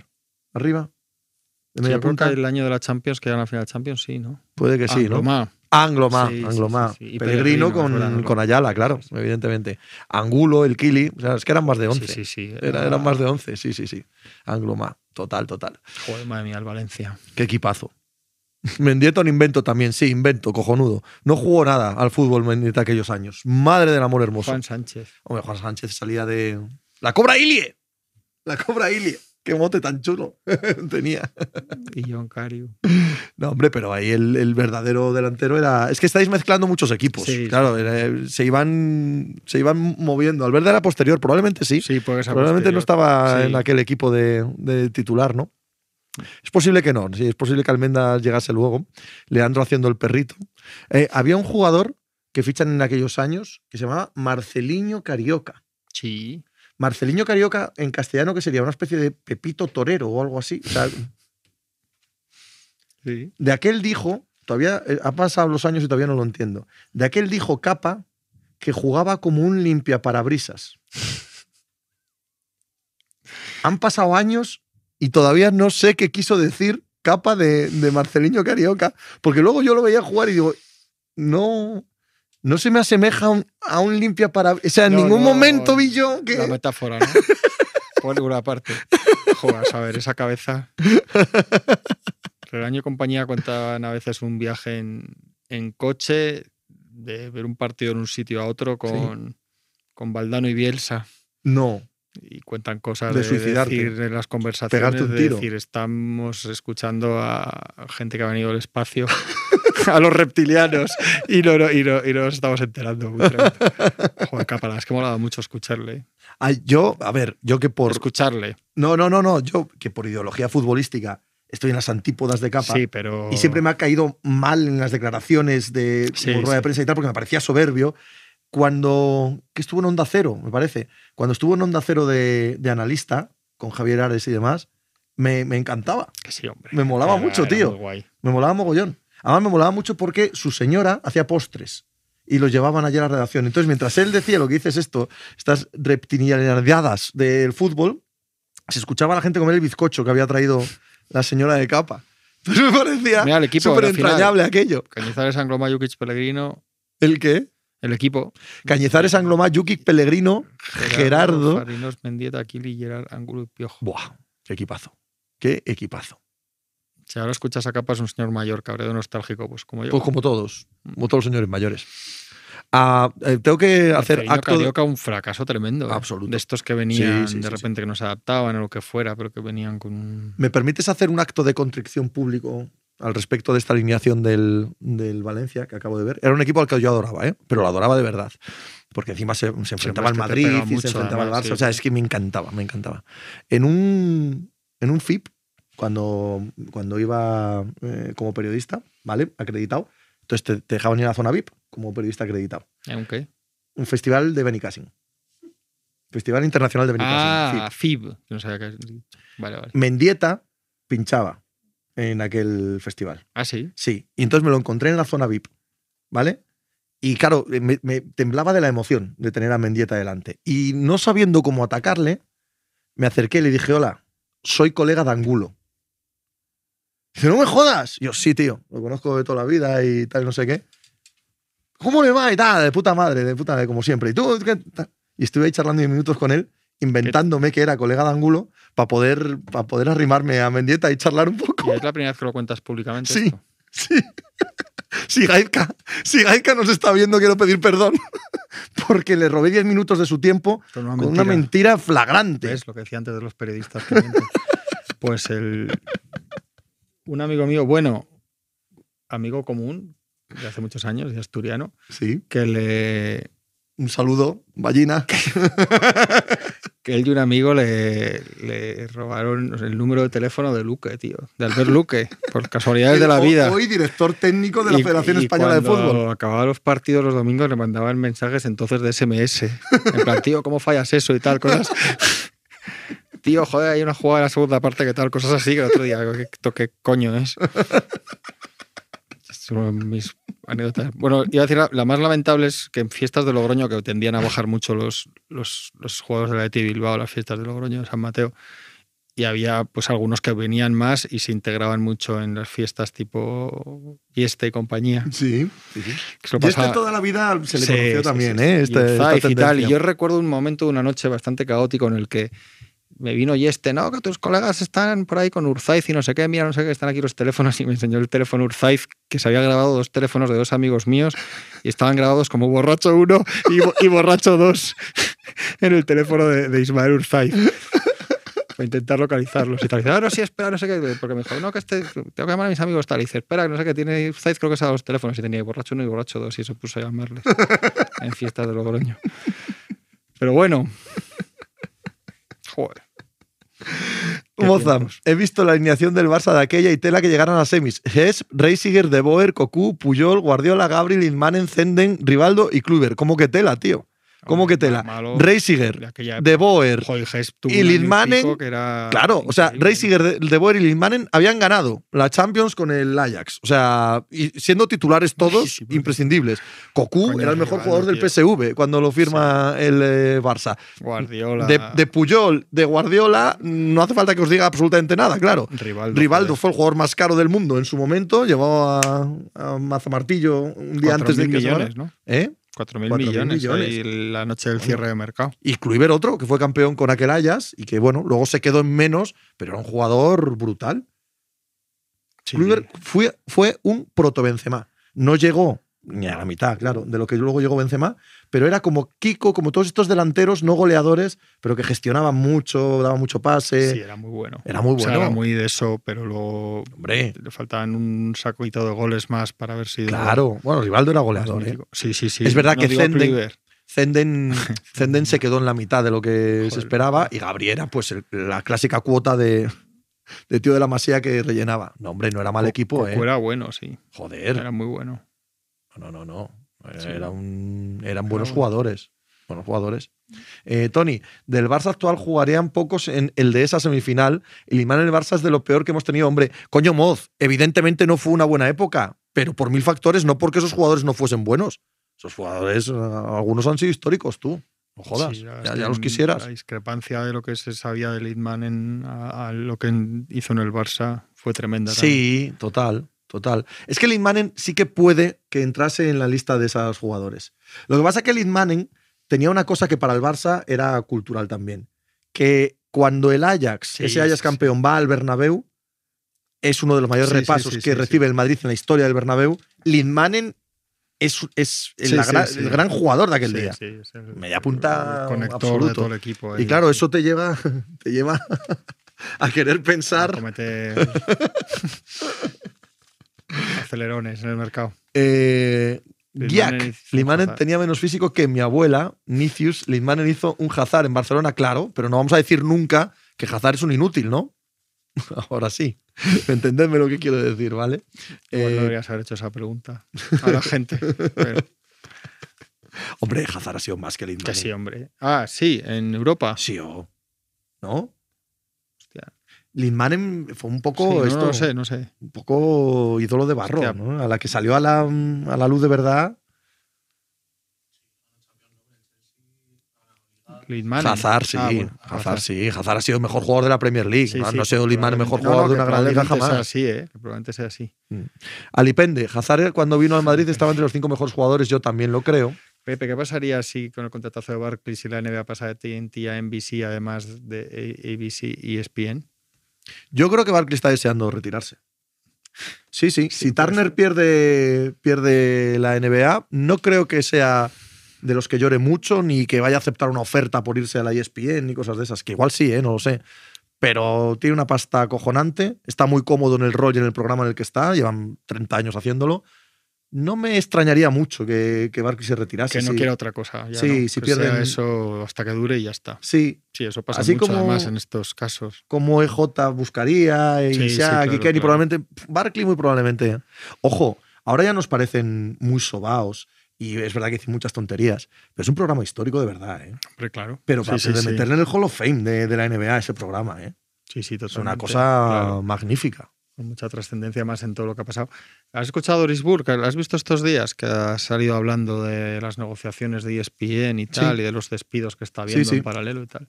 Y ha dicho que va a pelear a muerte para que se quede la NBA en ESPN. Yo creo que se va a quedar. Yo, y es que creo, yo es que cuando escucho cosas de estas me hace dudar de una cosa que pensaba que era segura. Digo, joder, a ver si Yo creo que la ESPN no puede. quedar, claro. La ESPN no puede quedarse atrás. Mira, eh, ayer Netflix buscó por primera vez, creo, no, no sé si es por primera vez, pero bueno, al- así al, a nivel masivo es la primera vez que trata de hacer un programa en directo. Y la caga, a lo grande, no le van los servidores, tal, no sé qué. Tú imagínate lo que es el deporte. O sea, el vivir del directo. Los servicios de stream, y lo hemos visto este fin de semana con el League Pass de la NBA, caótico, desastroso. ¿Por qué? Porque somos cuatro gatos. Porque es un negocio ruinoso. Hay muchos directivos, no en concreto del deporte, pero de la Paramount, de la Warner y tal, que dicen que, que este negocio se ha ido de las manos y que es una pérdida de pasta por todos los lados. Las teles no se han muerto y las teles viven y tiran sobre todo por el deporte y por el directo. Es lo que les diferencia de los Netflix del mundo. ¿La ESPN va a perder la NBA? Hostia, el precio que sea la va a mantener, tío. O sea, el precio que sea. Turner es otra cosa, TNT es otro rollo. Pero la ESPN, Yo No eso puede creo, perder la por eso me ha sorprendido No. que leer a una tía como Doris Burke. Digo, joder, pues a ver si hay. Si es que lo ve mal, pero no lo sé. Eh, Julich, ayer hubo muchas críticas en Estados Unidos de que el Clippers Suns no tenga ningún partido en abierto, además del horario del Denver, Minnesota. Pero son críticas eh, recurrentes todos los años, ¿eh, Julich? horario del Denver, Minnesota. Eso sí, lo otro no había visto mucho. Sí, lo echa Sí. íntegro en NBA Sí, sí, sí, pero.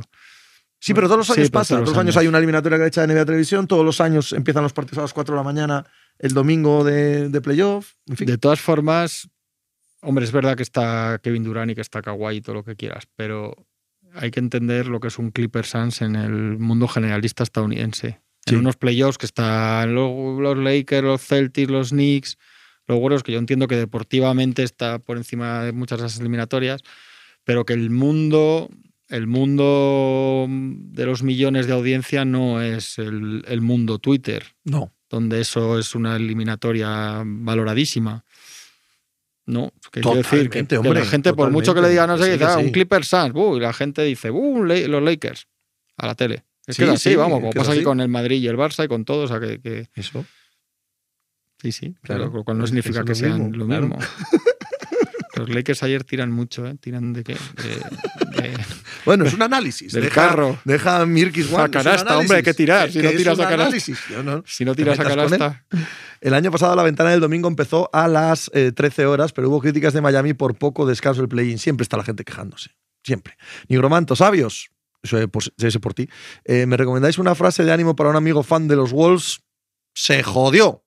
No hay solución. El mundo se acaba. Vaya a la mierda todo. El mundo se va a acabar, pasen los Timberwolves o no. Y tu amigo se va a morir. Tarde o temprano. Es así, Javi. O sea, ¿no? Ahí no me equivoco.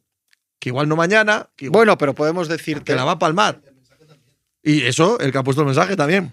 Pero mira, te damos, guap, te, tío. da- te damos dos. Una es nunca se sobrereacciona al primer partido. Pues yo he sobre relacionado a tope. Y la Si otra. tenéis un mínimo veterano pero entero deja- deja, vamos a decirle.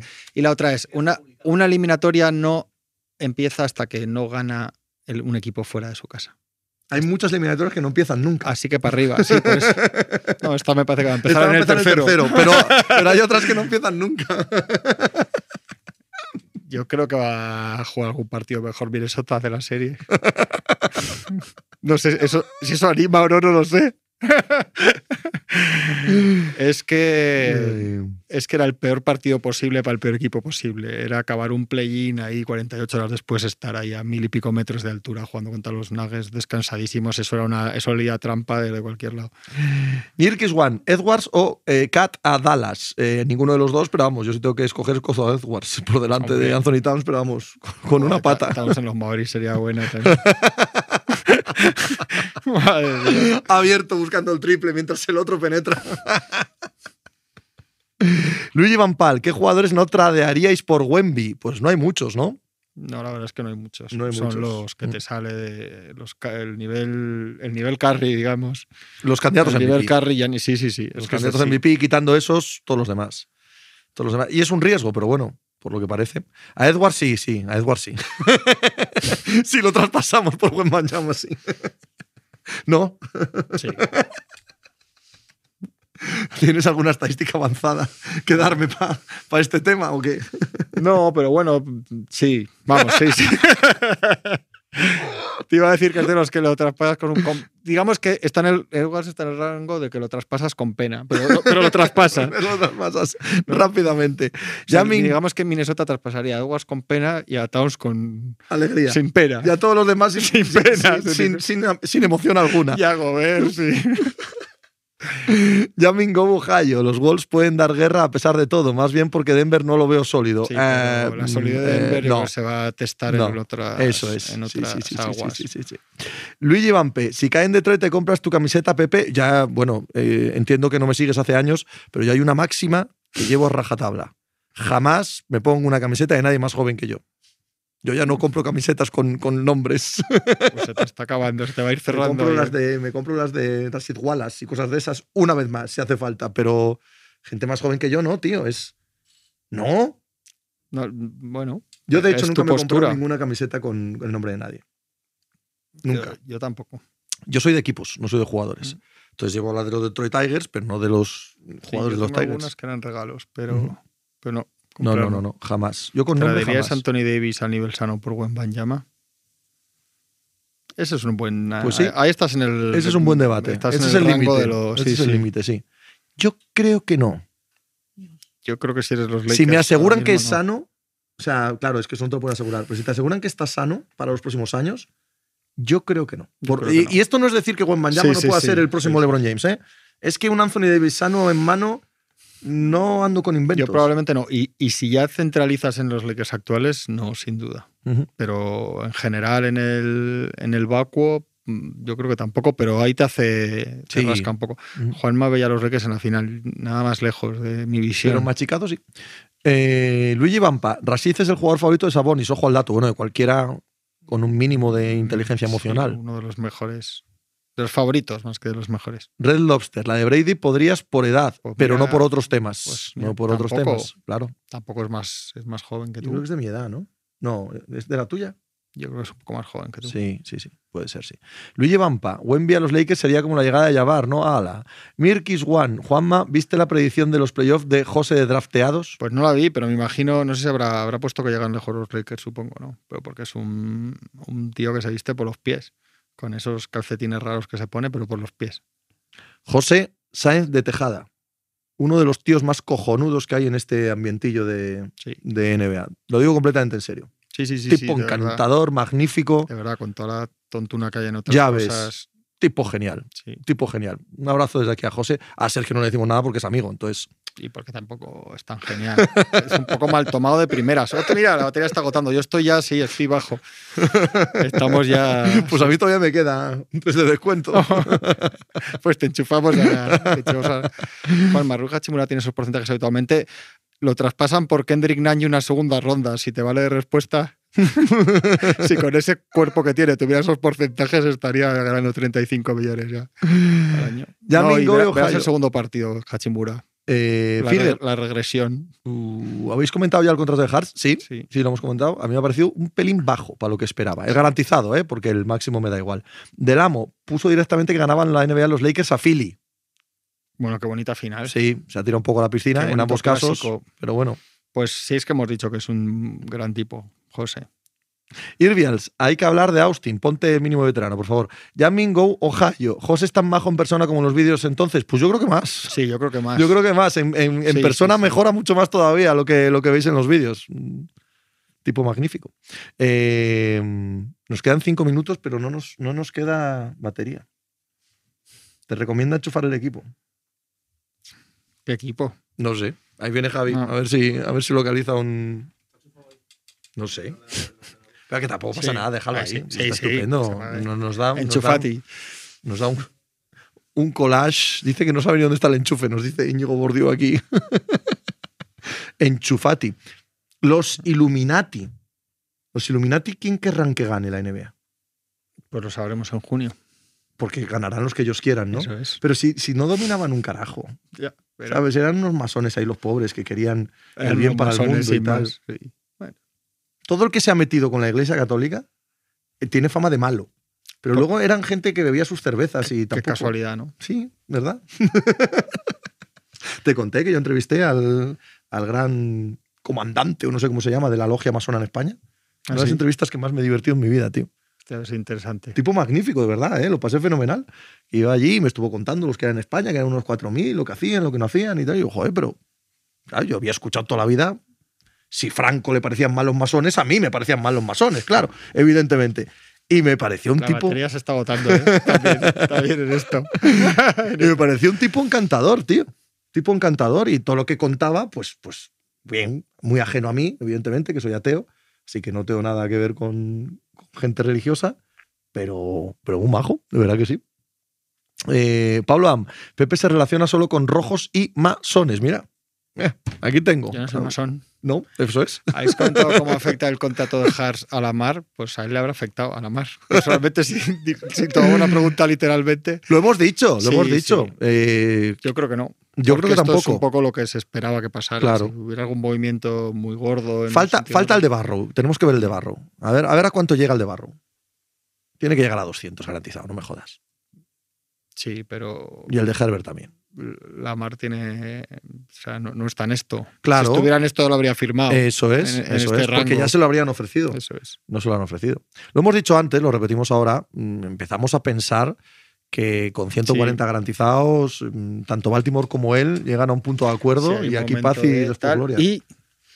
¿Sabes lo que he pensado en algún punto este fin de semana? Tell me. Que me apetece, me parece bien. Que vuelva a la mar. Tu relación con Lamar Jackson y los Baltimore Ravens es una montaña rusa emocional, Es ¿eh? complicadísimo. Es una cosa. Es complicadísimo. Pero sí, sí es verdad. Ahora mismo, eh, ¿qué, qué vas a hacer? Barro 10 años.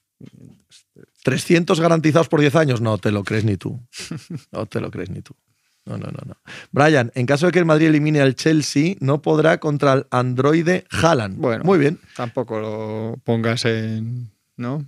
Bueno, ya ves. Sí, sí. No, Ah, vamos a ver. De entrada no apuestes, ¿vale? Mira, déjalo igual, déjalo Mira, estar. la batería del Android igual se está Sí, agotando, sí, ¿no? sí, sí. Julich, Pepe, ¿cuánta pasta ganan los ciclistas top? Fíjate que son 2, 3 millones de Sí, euros. ¿no? Por Por, ahí. ahí. Sí, sí. No es mucha para la agonía en la que viven.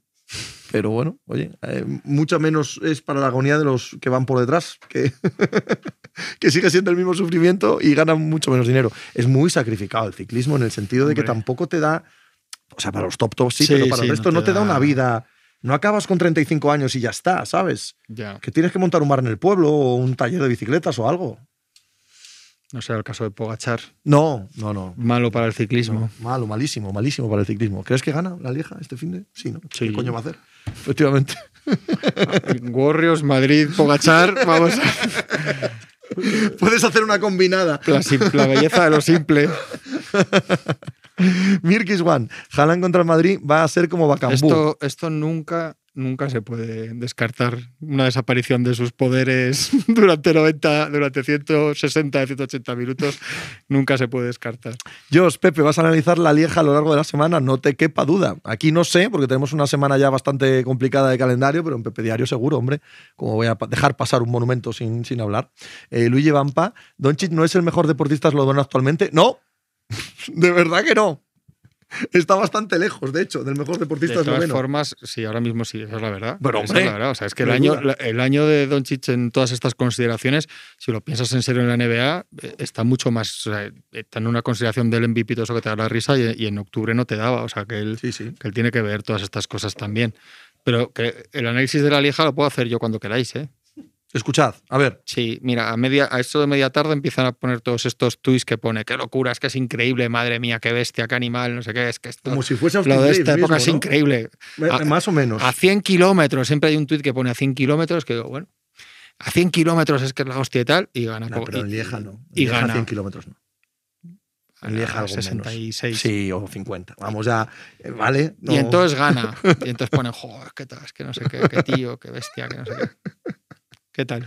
Esta vez clavado, clavado. Esta vez, o sea, como los de Austin Reeves, insisto. Y ya está. Mañana más.